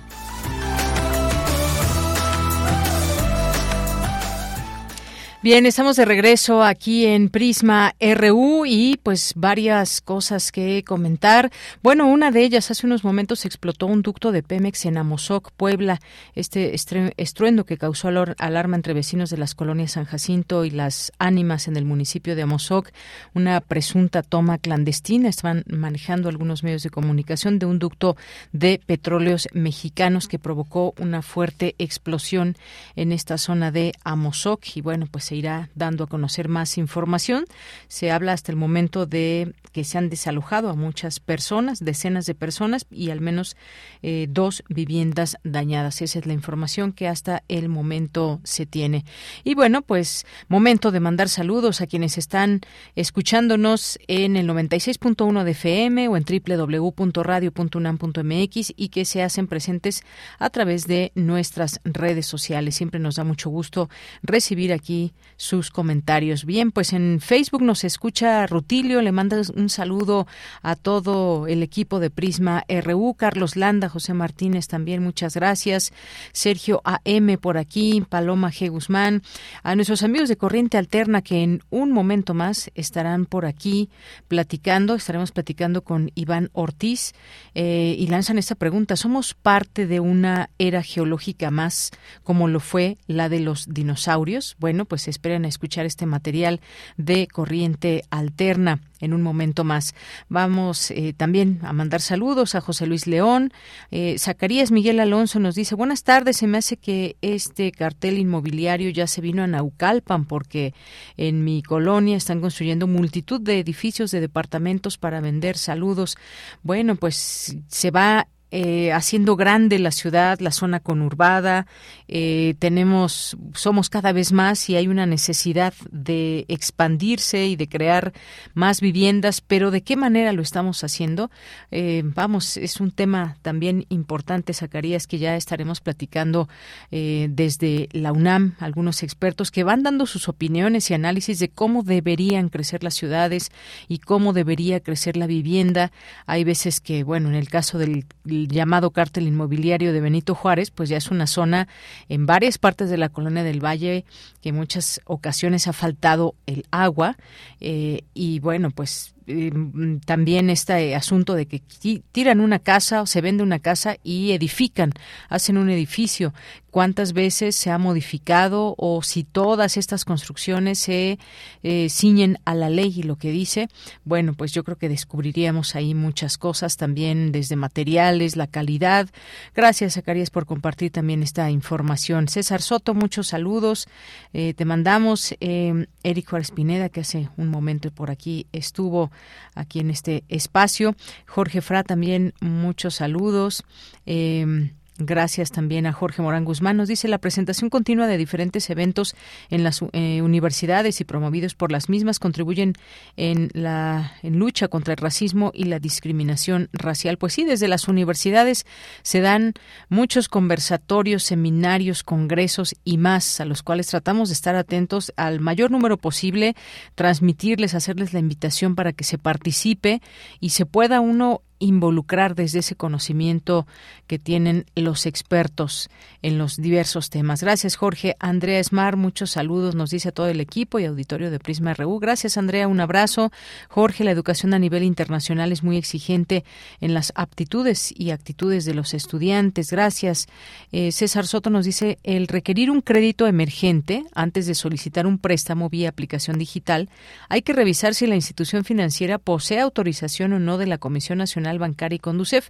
Buen punto aquí que nos da César. Si van a, si requieren un préstamo, porque en estos tiempos mucha gente puede requerir un préstamo, pues hay que hacerlo válido eh, a través de instituciones que estén respaldando, ya sea una aplicación, ya sea una eh, pues un lugar que nos encontremos físicamente para ir y, pedir dinero prestado. Está, por ejemplo, el Monte de Piedad, que mucha gente no solamente lleva, pide un préstamo eh, sino que lleva una mercancía y por esa mercancía se le da un préstamo, se le hace un préstamo y hay fechas que tienen que pagar a tal interés. hay un convenio firmado de ambas partes y que además, bueno, es reconocido por las autoridades. De verdad no caigan en estas aplicaciones de eh, préstamos que además pues pueden cambiarles a la hora de la hora su contrato. Muchas gracias, Jorge. También nos dice que es necesario proteger nuestros datos personales y ser ordenados y metódicos. Pues sí, todo empieza también desde nosotros, pero pues yo es lo que mencionaba y preguntaba, ¿qué tanta responsabilidad hay de uno mismo? Pues sí, hay una gran responsabilidad, pero si están arriba estas aplicaciones, pues también falta que alguien esté verificando y pues bueno, ahí esperemos que mm, ya la gente no caiga en esto porque hay quien se está quedando mucho dinero eh, a cambio de pues estar lucrando o, haciendo mal uso de los datos personales que se dan. Nos dice Jorge, también si celebraré, si celebraremos a los abuelos, lo merecen, pregunta el evento en fin de semana de poetas errantes, en dónde, en qué día y en qué fecha será. Gracias. Ahorita le mandamos los datos Jorge Morán en un momentito, danos unos minutos. Rosario Durán Martínez también por aquí, muchas gracias, feliz viernes, Guerrero, feliz día para todos, en sintonía, buena tarde. Muchas gracias Adriana Hernández, a Blue Demon, a eh, Gerardo Jiménez, muchas gracias. Alexa Peacock, Paloma G. Guzmán, HTJL, muchas gracias. Vicky Ortiz, eh, Flechador del Sol, también, muchas gracias. Eh, Leti F. de Arias, y a todas las personas que se suman. Aquí les leemos, no les dejamos de leer en ningún momento. Gracias por sus comentarios. Enrique de León Balbuena, muchos saludos. Enrique Paris Martínez también, muchas gracias. Y nos vamos a la información de este día. En esta segunda hora coinciden expertas en el reconocimiento de los derechos de todas las mujeres. Cindy Pérez Ramírez nos tiene esta información. Adelante, Cindy. Deyanira, muy buenas tardes a ti y a todo el auditorio de Prisma RU. Es necesario ampliar el hecho de ser mujer, no solo desde la visión biológica, sino también en su devenir social, histórico y cultural, en co-constitución con la materialidad corporal. Así lo dijo Lucía Núñez, investigadora de tiempo completo del Centro de Investigaciones y Estudios de Género de la UNAM, durante la tertulia dialógica Transfeminismos y los Derechos de las Mujeres, realizada en la librería Utópicas. Las personas trans forman parte de un importante corriente dentro de los feminismos que buscan que el sujeto político de este movimiento no se reduzca a un determinado tipo de mujer y pugna porque sus derechos e intereses no sean relegados a segundo término, sino que formen parte de la agenda política de un movimiento feminista múltiple, amplio, transformador, un movimiento que abogue como proyecto de sociedad por la abolición o extinción de todas las opresiones sociales. En tanto, Fátima Gamboa, codirectora de X Justicia para las Mujeres, señaló que la identidad de género hace parte del derecho a ser y existir de las personas. La identidad de género forma parte de la dignidad de las mujeres trans y esto ni siquiera se tiene que reconocer ni por el Estado ni por un grupo de feministas. Esto simplemente, dado que existe, se tiene que garantizar. Eh, en el derecho hay una máxima que lo que existe en la realidad o lo que existe de hecho no lo puede negar el derecho. El derecho lo tendría que garantizar. Sabemos que el derecho aún nos debe, ¿no? Y lo que nos debe justo es justicia a todas las mujeres en todos los contextos, en todas las corporalidades, eh, historias y amores. Deyanira, el siguiente evento organizado por el Centro de Investigaciones y Estudios de Género de la UNAM será el 2 de septiembre en el primer conversatorio de investigación postdoctoral Feminismos en Protesta, Reclamo, Apropiación y Cultura en espacios online y offline. Hasta aquí la información. Muy buenas tardes. Gracias y continuamos con la información internacional a través de Radio Francia. Relatamos al mundo. Relatamos al mundo.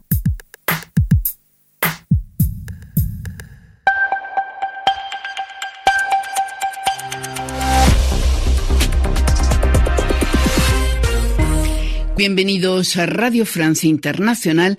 En este viernes 26 de agosto, Estefan Defossé está en la realización técnica de este programa. Vamos ya con un resumen de la actualidad internacional. Mele Gayubo La empresa ucraniana encargada de la gestión de las centrales nucleares afirma haber logrado reconectar esta mañana a su red eléctrica la central de Zaporilla que las fuerzas rusas ocupan desde marzo. Zaporilla había quedado desconectada ayer del sistema ucraniano. El operador público lo atribuyó a una acción rusa. Los alrededores de la central nuclear en las últimas semanas han sido blanco de varios ataques de los que rusos y ucranianos se acusan mutuamente. El primer ministro checo, cuyo país preside actualmente la Unión Europea, afirma que va a convocar una reunión urgente para abordar la crisis energética desencadenada por la invasión rusa de Ucrania. Al respecto, el presidente francés de visita en Argelia agradeció de hoy a ese país su contribución a diversificar las fuentes de suministro de gas a Europa y más concretamente los volúmenes inyectados en el gasoducto que abastece a Italia es bueno para Italia, es bueno para Europa, dijo Macron. Y en Gran Bretaña, la inflación y el aumento de las facturas del gas y electricidad desencadenan una serie de huelgas a las que hoy se suman los más de 100.000 trabajadores de los servicios de correos. En Brasil, en el marco de la campaña electoral, anoche fue el turno de la entrevista al expresidente Lula da Silva, expresidente candidato, tuvo lugar en el noticiero más visto de la televisión brasileña. Lula lidera los sondeos con 47% contra 32% para Bolsonaro. Eh, Lula se mostró moderado en temas económicos, quiso limpiar el estigma de la corrupción, reconociendo que había existido durante su gobierno y criticó la operación Lavallato que le llevó a la cárcel para años después ser absuelto. A Lava Jato ultrapassou o limite da investigação e entrou no limite da política. E o objetivo era o Lula. O objetivo era tentar condenar o Lula. Lavallato traspasó los límites de la investigación para entrar en el perímetro de la política cuyo objetivo era intentar condenar a Lula, dijo el expresidente y ahora candidato. Primera dimisión en el gobierno de Gabriel Boric. El presidente chileno aceptó la renuncia de la ministra de Desarrollo Social, Janet Vega, tras conocerse que la ministra, a través de una de sus asesoras, había intentado comunicarse con el líder de la mayor organización mapuche.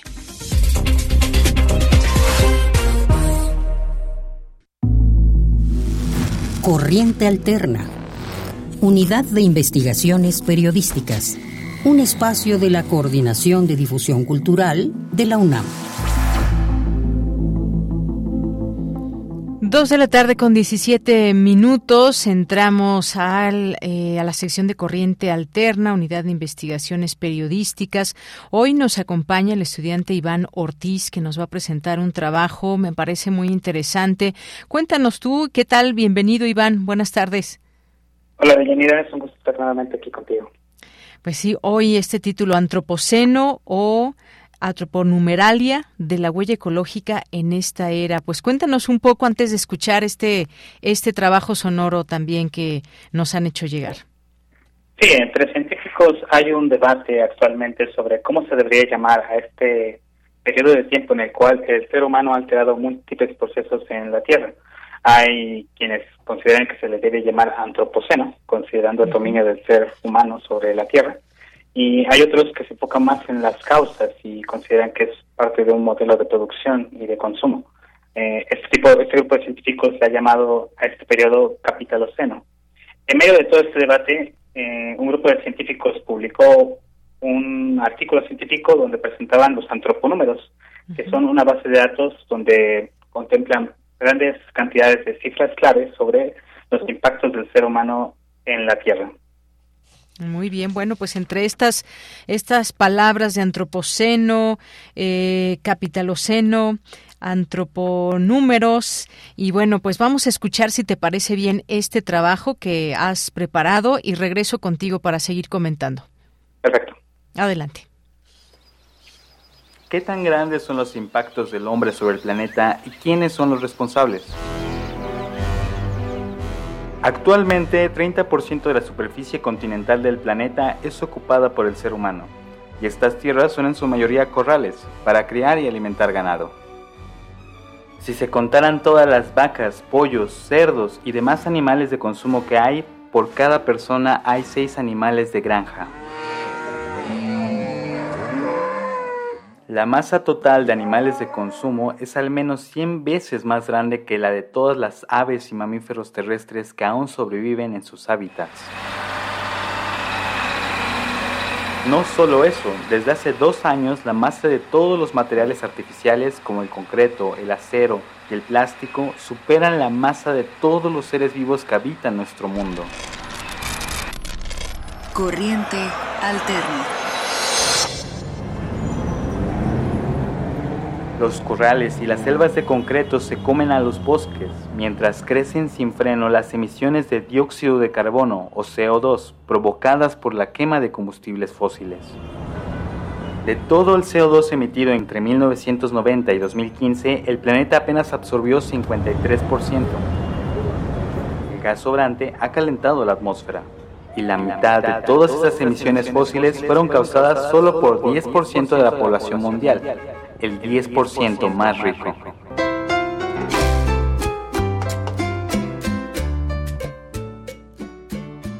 Estas son algunas estadísticas de los antroponúmeros, un repositorio virtual de más de 300 bases de datos y cifras clave sobre los impactos del ser humano en el planeta, presentado el pasado 3 de agosto por un grupo de investigadores estadounidenses.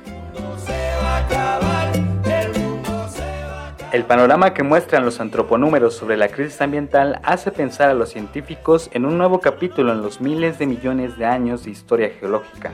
¡El humo de ese camión! ¡La basura del callejón!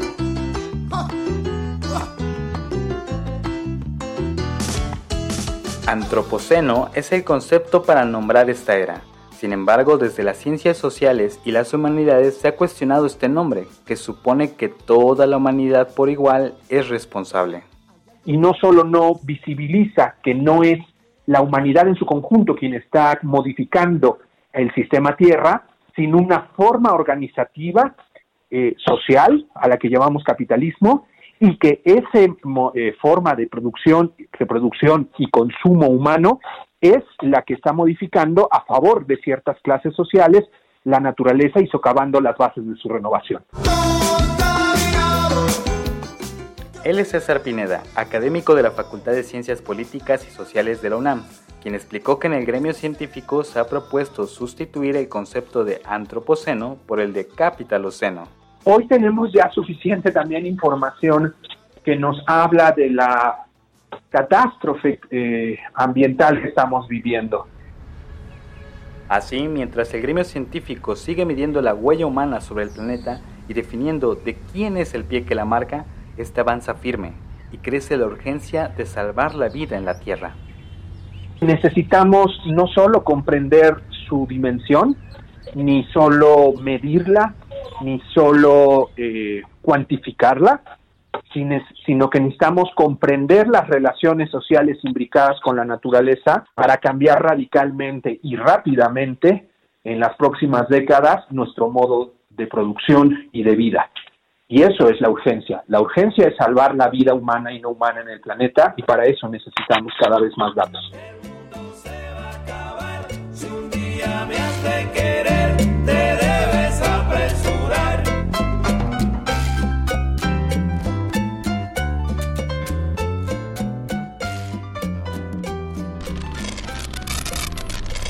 Corriente Alterna.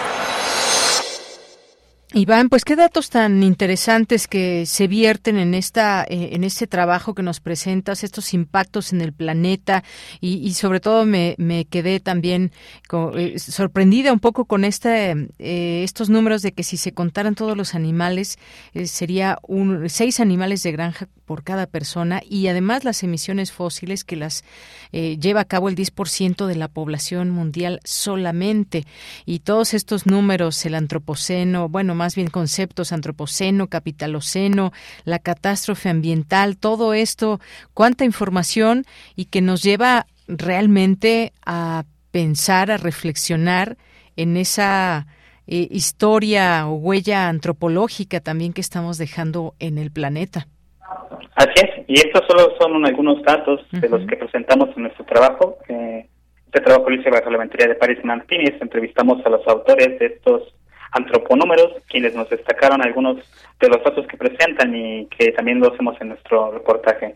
Y pues si bien varios de estos datos pueden ser desoladores, malas noticias, pues al menos a mí me da el consuelo saber que en el gremio científico también están investigando estos otros datos, estas investigaciones para eh, tratar de cambiar esta catástrofe, catástrofe ambiental. Así es.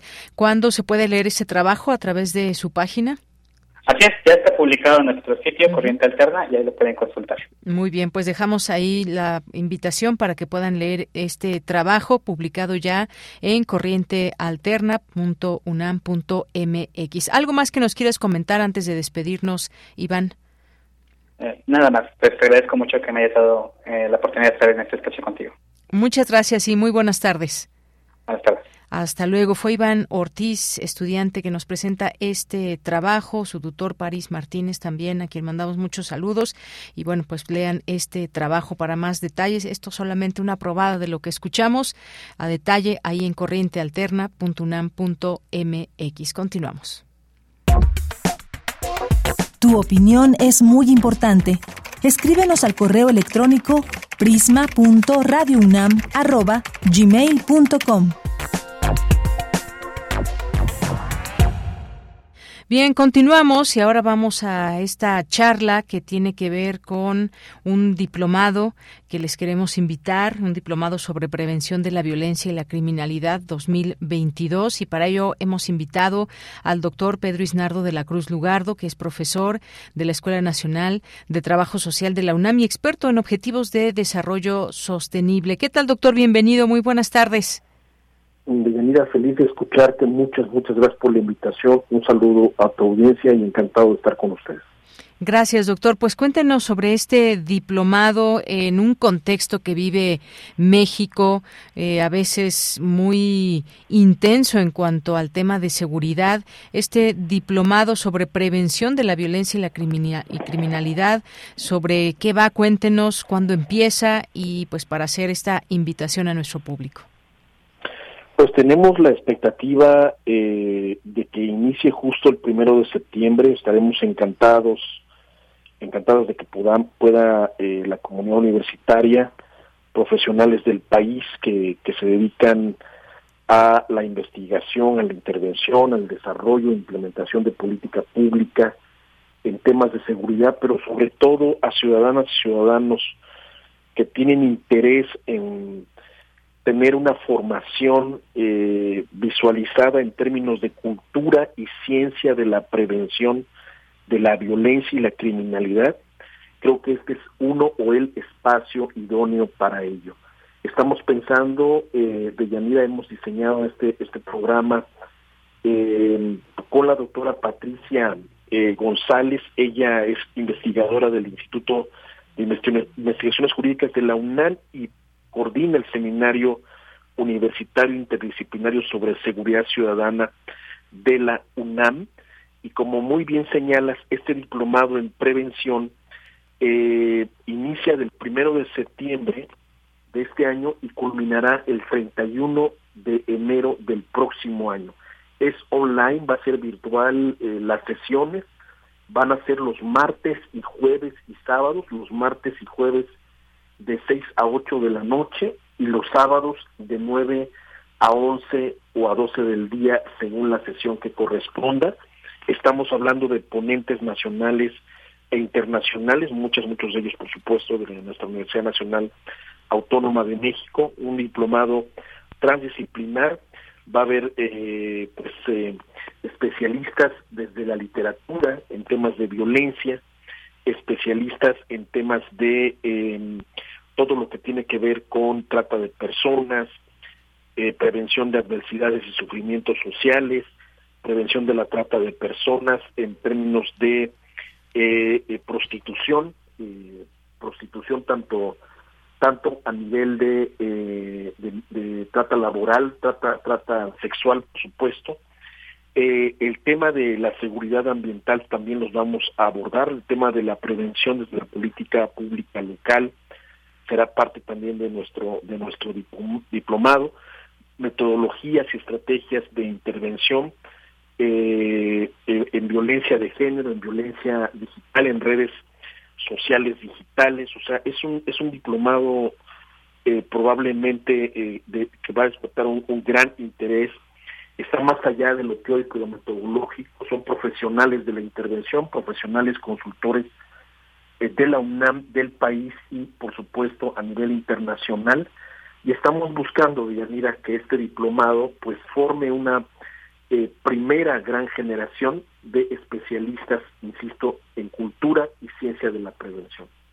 Pues todo esto, Claro, todo esto suena muy bien, doctor. Estaba yo leyendo esta convocatoria, me preguntaba quién va dirigido y cómo poder hacer algo en, el tema de la prevención en nuestro país. Y leo que pues está dirigido a personal de seguridad pública, seguridad privada, asociaciones civiles, académicos, investigadores e investigadoras interesados en el tema, profesionales en aportar iniciativas y proyectos de prevención sobre la violencia y la criminalidad pero que impacten en sus instituciones, comunidades y localidades, porque más allá de todo lo que se pueda aprender, llevarlo a cabo en las distintas instituciones, por ejemplo, bastante falta hace. Así que extendamos esta invitación a quienes participan o quienes son funcionarios en distintas instituciones, sobre todo ligadas a la seguridad nacional.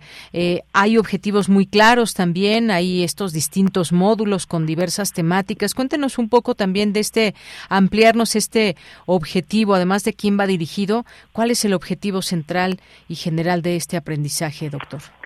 Eh, en pocas palabras, de Deyanira, eh, la verdad creo que estamos en un momento y una circunstancia nacional donde el tema de la impunidad, donde el tema de la violencia en prácticamente todas las esferas, en la disolución de lazos comunitarios, familiares, de los eh, eh, modos y, cotidianos y sistemas de convivencia que tenemos, esto eh, están siendo desafiados justo este diplomado busca ofrecer la calidad internacional, nacional, científica más, eh, eh, más acabada sobre todos y cada uno de los escenarios más críticos de prevención de la violencia que debiésemos tener desde hace décadas en nuestro país. Es decir, siento que estamos llegando de alguna manera tarde al nivel de la de la de la de la necesidad de haberse formado esto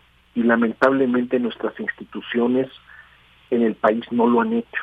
Bueno, que ojalá se pueda ser la UNAM quien, quien siga tocando esas puertas, quien abra esos horizontes y que desde las disciplinas, todas las disciplinas, desde la filosofía, las ciencias humanísticas, las ciencias duras, por supuesto, las ciencias más, más eh, prolíficamente empíricas, desde el aprendizaje de la capacidad de escucha, la capacidad de eh, conducir, eh, eh, dirigir organizaciones sociales nacionales e internacionales, de haber, de haber probado modelos de intervención, en, insisto, que tienen capacidad de evitar sufrimientos sociales extremos, en escenarios complejos límite, en dinámicas de sufrimiento cada vez más eh, pues eh, complicadas para la convivencia, para poder tolerar lo que está pasando. Ahí va a haber pues diagnóstico, va a haber estrategias, va a haber valoración de esfuerzos privados, colectivos, organizacionales, interinstitucionales, ante lo que ha estado pasando, ante las decisiones que se están o no tomando y ante las diversas esferas en las cuales podemos incidir, insisto, ya sea como ciudadanas, ciudadanos, como eh, esto, quienes estén integrándose o estén integrados a equipos de trabajo en instituciones, en organizaciones de la sociedad civil.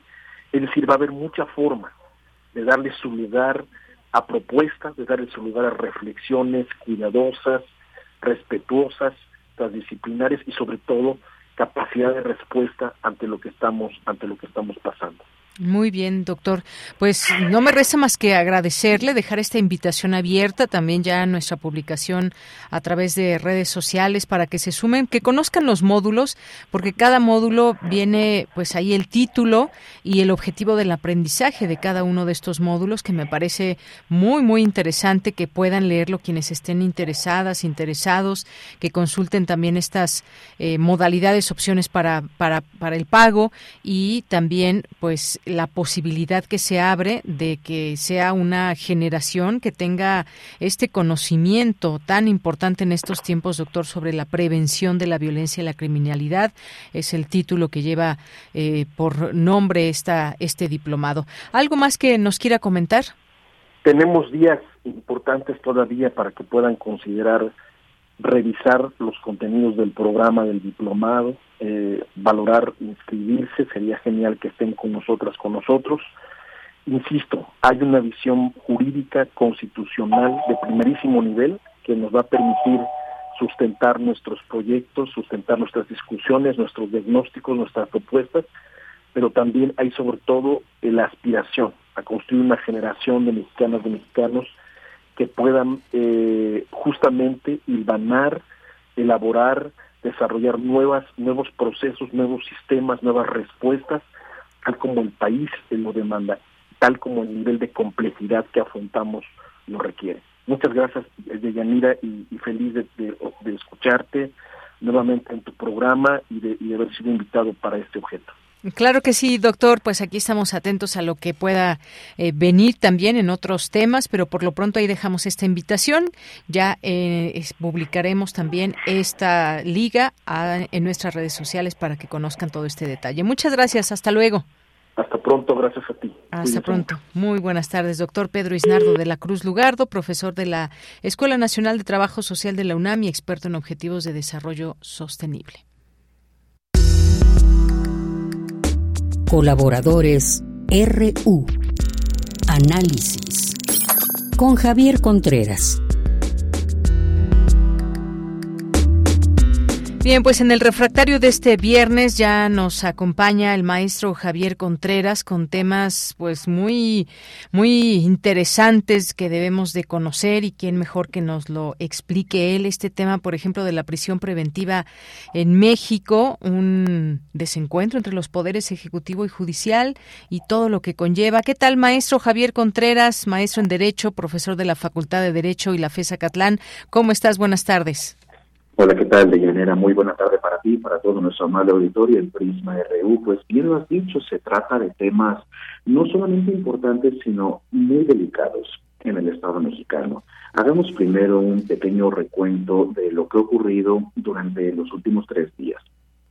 En la conferencia matutina del presidente de la República se dio a conocer que la Suprema Corte de Justicia estaría discutiendo esa misma tarde, hace tres días, un par de proyectos de sentencias de ponencias de dos diferentes ministra y ministro en la primera sala, donde se hablaría acerca de la convencionalidad y constitucionalidad de la figura conocida como prisión preventiva oficiosa en nuestro país.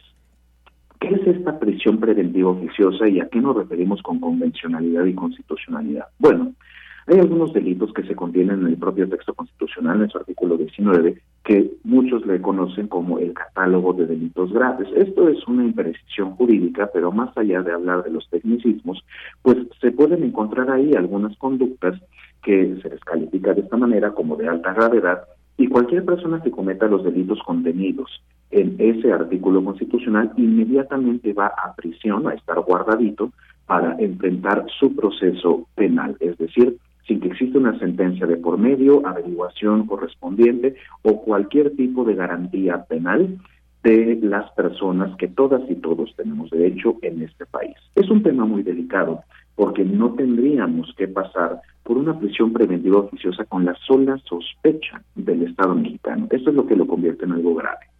Se convierte en algo oficioso porque si se te acusa o se te denuncia haber cometido X o Y delito formando parte de ese catálogo, con esa sola sospecha, sin que exista una averiguación fuerte, se te puede meter a la cárcel para que enfrentes tu proceso con pena corpórea, o en este caso inmovilizado, es decir, que estés guardadito pues en algún reclusorio. Junto con ello viene también el tema del arraigo, pero ese es un asunto aparte. El tema es que las y los ministros de la Suprema Corte de Justicia iban a discutir sobre este tema y ambos proyectos de ambos ministros marcaban la inconvencionalidad de esta presión preventiva oficiosa, que es la inconvencionalidad que está en contra de la Convención Americana de los Derechos Humanos, que fue firmada y ratificada por el Estado mexicano, así como el reconocimiento de la competencia litigiosa y jurisdiccional de la Corte Interamericana para nuestros avales radioescuchas. Esto quiere decir que hay un conjunto de derechos humanos de carácter internacional que México está obligado como Estado a respetar, a reconocer y a garantizar. Y en este caso, la prisión preventiva oficiosa vulnera precisamente esos tratados. Es un asunto muy grave y lo triste en este asunto, porque me parece que se tiene que decir de esta forma, es que el presidente de la República pidió a la Suprema Corte que se dilatara la discusión, que se fuera un poco más adelante, cosa a la que la Corte ha hecho caso y se discutirá hasta el 5 de septiembre nuevamente el tema, no se discutió hace tres días como se tenía previsto, y les ha pedido que mantengan por favor la prisión preventiva oficiosa, porque si no muchas personas saldrían de la cárcel y podrían aumentar los delitos en México. Esto hay que decirlo fuerte claro, es una mentira y es un tema muy delicado dentro de la Procuración de Justicia en nuestro país. La prisión preventiva oficiosa está más que demostrada con datos empíricos que no ayudan ni favorecen ninguna estrategia de seguridad en ningún lugar del mundo. Si toda la estrategia de seguridad está basada en prisión preventiva oficiosa, entonces no hay estrategia de seguridad. Bien, pues sí, fíjate que estas declaraciones justamente es que justamente que hacía el secretario de Gobernación de que prohibir la prisión de oficio estaría terminando con toda esa estrategia de seguridad en el país y hay casos que lo pueden exponer que ya eh, pues te cedo la palabra para que nos comentes un caso ahí de la Corte Interamericana y que pues un día importante en la historia en este sentido de la parte legal. Cuéntanos por favor también, Javier. Muchas gracias, querida Deyanira. Efectivamente, querido Escucha, si ustedes buscan en Twitter la cuenta de la Corte Interamericana de Derechos Humanos, nos daremos cuenta que en este preciso instante el Estado mexicano expone una defensa, cuando menos frágil, respecto de este principio de la prisión preventiva oficiosa. En ese momento se está discutiendo ante la Corte Interamericana en la ciudad de Brasilia, allá en Brasil, el caso García Rodríguez y Reyes Alpizar contra el Estado mexicano por violaciones de derechos humanos, en este caso la integridad personal, por medio del arraigo y la presión preventiva oficiosa.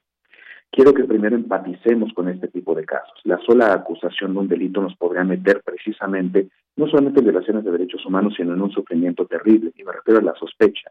Obviamente se tienen que hacer las investigaciones necesarias para deslindar responsabilidades y saber si una persona cometió o no un delito. Pero sin investigación previa, todos somos susceptibles, todas somos susceptibles de sufrir el poder avasallador y violento del Estado, en este caso el Estado mexicano. Lo que se discute en este momento en la Corte Interamericana es precisamente que estas dos personas, García Rodríguez y Reyes son los personajes que más tiempo han estado en la historia del continente americano en estar en prisión preventiva oficiosa, nada más 17 años guardados en cárcel sin tener una sentencia.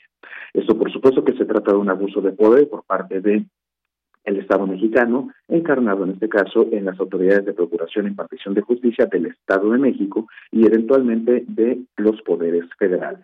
El caso finalmente ha llegado a un tribunal internacional, a la Corte Interamericana, y se puede ya prever, toda vez que la Comisión Interamericana ya rindió su informe de fondo, mencionando que el Estado mexicano es claramente responsable de violaciones graves en materia de derechos humanos al violentar la integridad personal de las personas ya referidas. Esto es muy delicado porque si la Corte termina por fallar en favor de García Rodríguez y Reyes Albiza, puede incluso forzar al Estado mexicano, vía una sentencia, a readecuar su constitución e incluso a suprimir en algún momento la prisión preventiva oficiosa y la figura del arraigo que tanto han lastimado a muchas personas en la historia reciente de este país.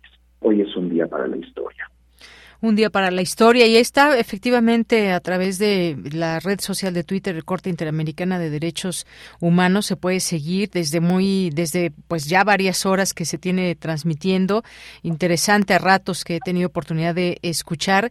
Eh, y bueno, pues veremos qué sucede a final de cuentas. Y nos ligamos con un caso, Javier, que pues es la detención de eh, Jesús Murillo Caram, ex procurador general de la República, el pasado sexenio.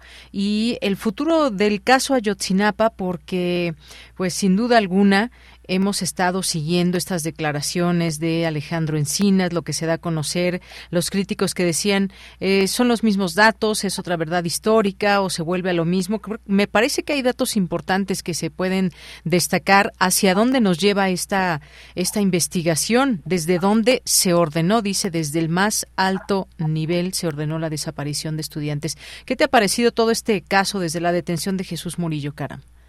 Me parece que es algo muy interesante de estudiar. Lo primero que quisiera yo mencionar es que mis pensamientos están siempre con las víctimas, como se menciona hace unos minutos en el caso García Rodríguez Reyes Alpizar y por supuesto con las madres y padres de los desaparecidos de la Escuela Normal Rural Isidro Burgos de Ayotzinapa. Ahora, hablando sobre Murillo Karam, eh, esto me parece una estrategia más de comunicación que de auténtica procuración de justicia del Estado mexicano con esto no quiero decir que no sea relevante, al contrario, me parece relevantísimo, pero los propios familiares de los desaparecidos han mencionado, más allá del castigo, versus Murillo Karam, el principal autor, en este caso Tomás Edón, y otros eh, personajes impresentables e indignos de la historia mexicana que no mencionaré en este momento, no solamente se trata de castigar, sino de darles verdad y justicia a los deudos de estas personas que, como el mismo subsecretario de Encinas llegó a decir, pues lo más seguro o sin temor a dudar, pues ya no se encuentran entre nosotros como mundo de los vivos.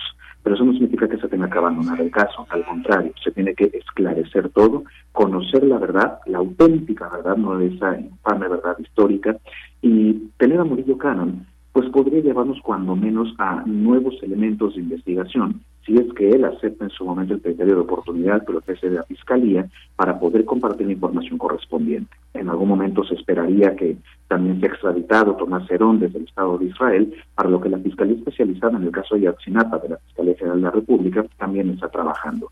Hay que ser muy claros en esto. Hay algunas inconsistencias, no solamente en el informe de la Comisión de la Verdad sobre Ayotzinapa, sino en las actuaciones del Estado mexicano en la actual administración para poder resolver este caso. Yo no creo que haya un carpetazo, pero sí me parece que pueden haber acciones más fuertes y contundentes. Y permítanme ser claro con esto. Morillo Caram en este momento está en prisión preventiva justificada. E incluso se podría hablar de la oficiosa por algunos de los delitos que se le imputan. Y este es un asunto muy interesante porque es un hombre de una edad muy avanzada seguramente no representa un peligro pleno para su entorno, es donde podríamos incluso preguntarnos, ¿es necesario que ya esté compurgando una especie de pena sin sentencia, como lo que se debate en este preciso instante en la Corte Interamericana, o bastaría con que pueda firmar con un brazalete de seguridad para que no abandone el país? El salvajismo jurídico no tendría que imperar en nuestras vidas, ni siquiera en aquellos culpables o presuntamente culpables, mejor dicho, de delitos atroces, porque en la medida que nosotros paguemos con la misma moneda, eventualmente perderemos todos los dientes.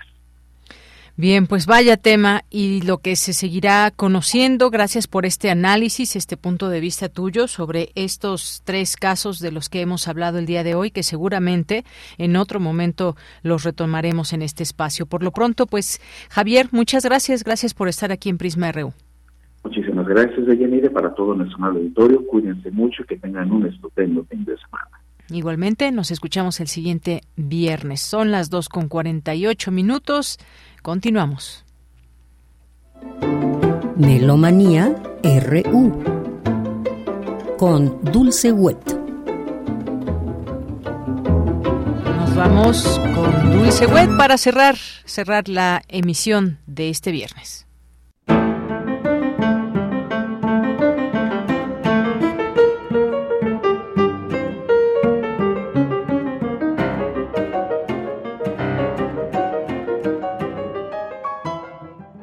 Muy buenas tardes, buen provecho, buen viaje. Miguel Ángel Ferrini y Dulce Wet les damos la más cordial bienvenida a Melomanía hoy viernes 26 de agosto del 2022. Celebramos muy cerca el nacimiento de dos grandes compositoras, Rebecca Clark, que también conocemos por su seudónimo como Friskin o Anthony Trent, una gran compositora, musicóloga y violista inglesa. Después de hacer un cuarteto con puras mujeres, se mudó a los Estados Unidos en 1916 y de ella estamos escuchando la Rapsodia para cello y piano. Pero ese mismo día, el 27 de agosto, tenemos Alice Coltrane, que también cumple 85 años de haber nacido, porque nació en 1937 igual que Radio UNAM, y falleció en el 2007.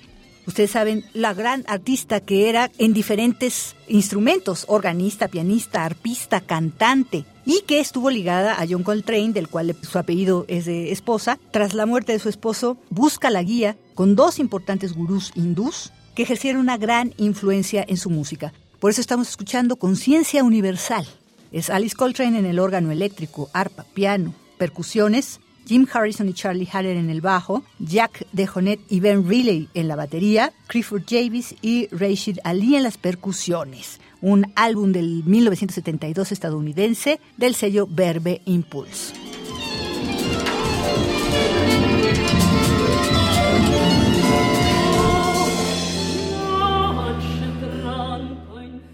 Y nos vamos con las invitaciones. Primero con la AMA de la UNAM.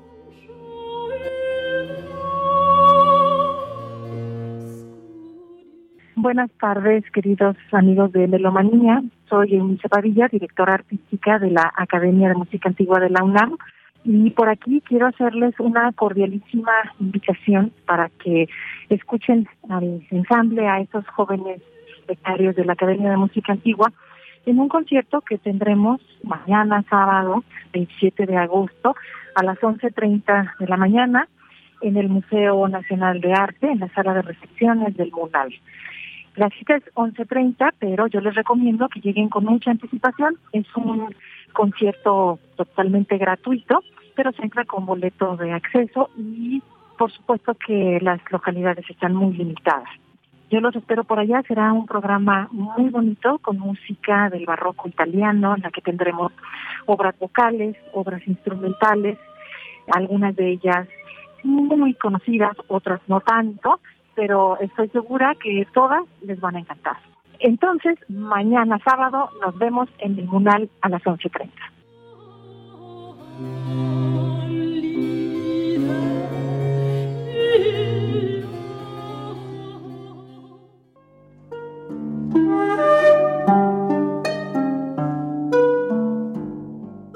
Ahora, Liminar y el Cepromusic. Hola, buenas tardes, queridos radioescuchas de Melomanías. Les habla Alexander Brook de Liminar para invitarlos a un concierto que tendremos este domingo por los 10 años del ensamble. En realidad ya tenemos 11, en agosto cumplimos 11 años, pero Cepromusic nos invitó desde hace algún tiempo de hacer una colaboración para celebrar el aniversario y entonces ahora por fin se puede materializar y vamos a presentarnos el domingo, ambos ensambles a las 13.30 horas, a la una y media, en el Auditorio Blas Galindo del Senat, entrada es libre, bajo la dirección de José Luis Castillo vamos a tocar cuatro piezas de Edgar Guzmán, Patricia Alessandrini, de Yanis Kiriakides y de Juan Sebastián Laf. Esta semana hemos estado preparándolo con mucha dedicación y pues esperamos que puedan asistir el domingo para ver el resultado. Pero ya nos vemos.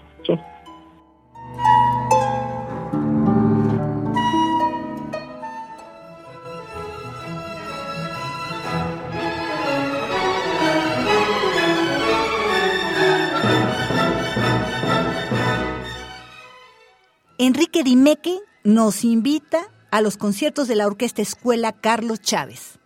¿Qué tal? Buenas tardes, ¿cómo están todos ustedes? Quiero hablarles sobre el concierto que voy a dar este fin de semana con la Orquesta Escuela Carlos Chávez. Es un programa muy interesante que tiene oberturas y tiene poemas sinfónicos. Se que les va a encantar. Vengan a acompañarnos, que es como un viaje en Europa, comenzando por Alemania. Interpretaremos una obra de Beethoven, Egmont, inspirado sobre un héroe que ayuda a la liberación de Flanders del yugo de los españoles.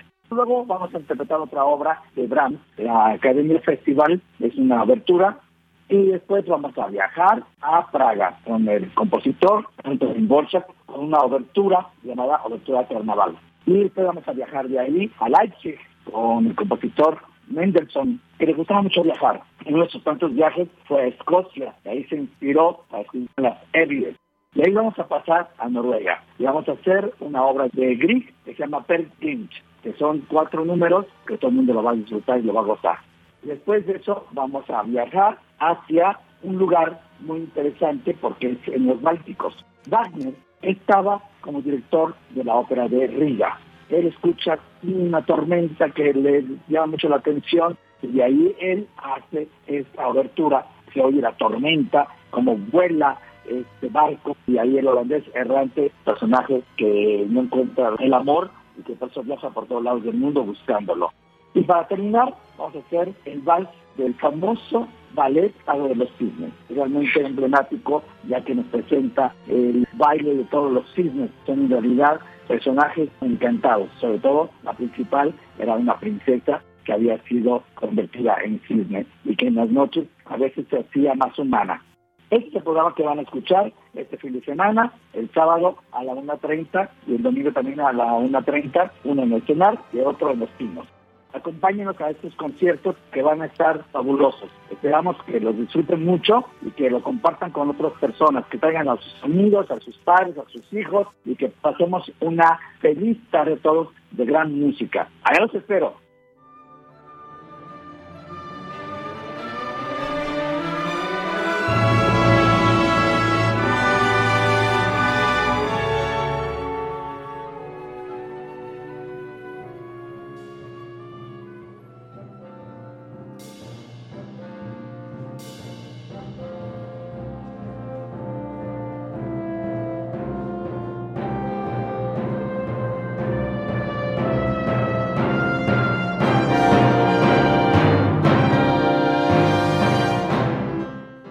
El maestro Gustavo Rivero Weber nos habla de un conversatorio y del concierto de este domingo 28 a las 6 de la tarde con la UJUEM.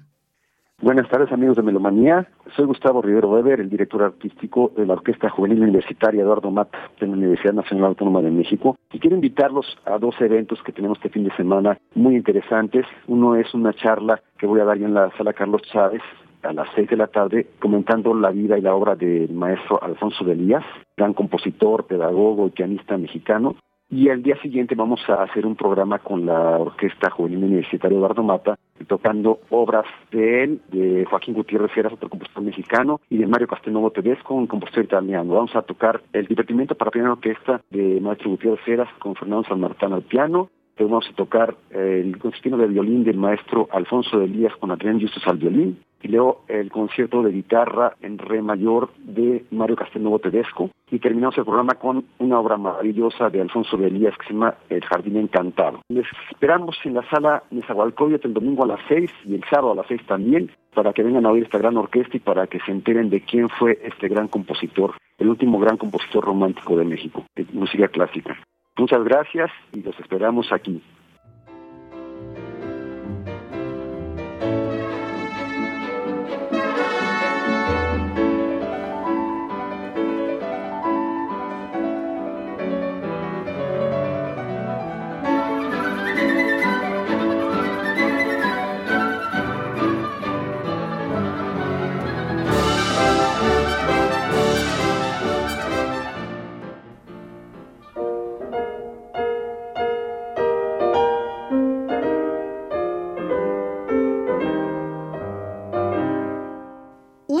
Como el próximo domingo, pero de 1899, se cumplen 123 años de Marina Yudina, pianista rusa.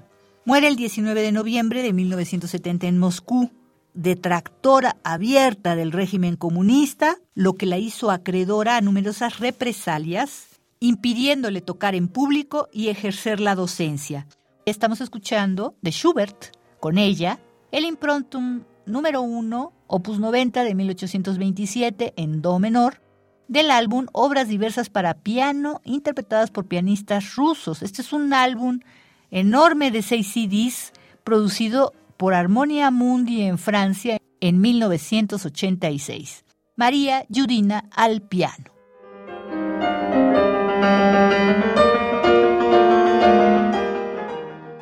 Y hasta aquí Melomanía de hoy viernes 26 de agosto del 2022. Miguel Ángel Ferrini y Dulce Wet agradecemos inmensamente su atención y sintonía y les deseamos un largo, provechoso y divertido fin de semana. Hasta la próxima.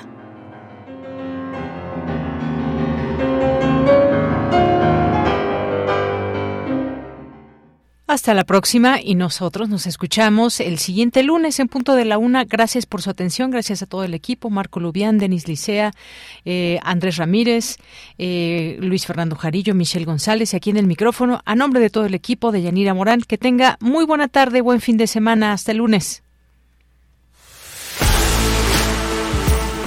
Radio UNAM presentó Prisma RU.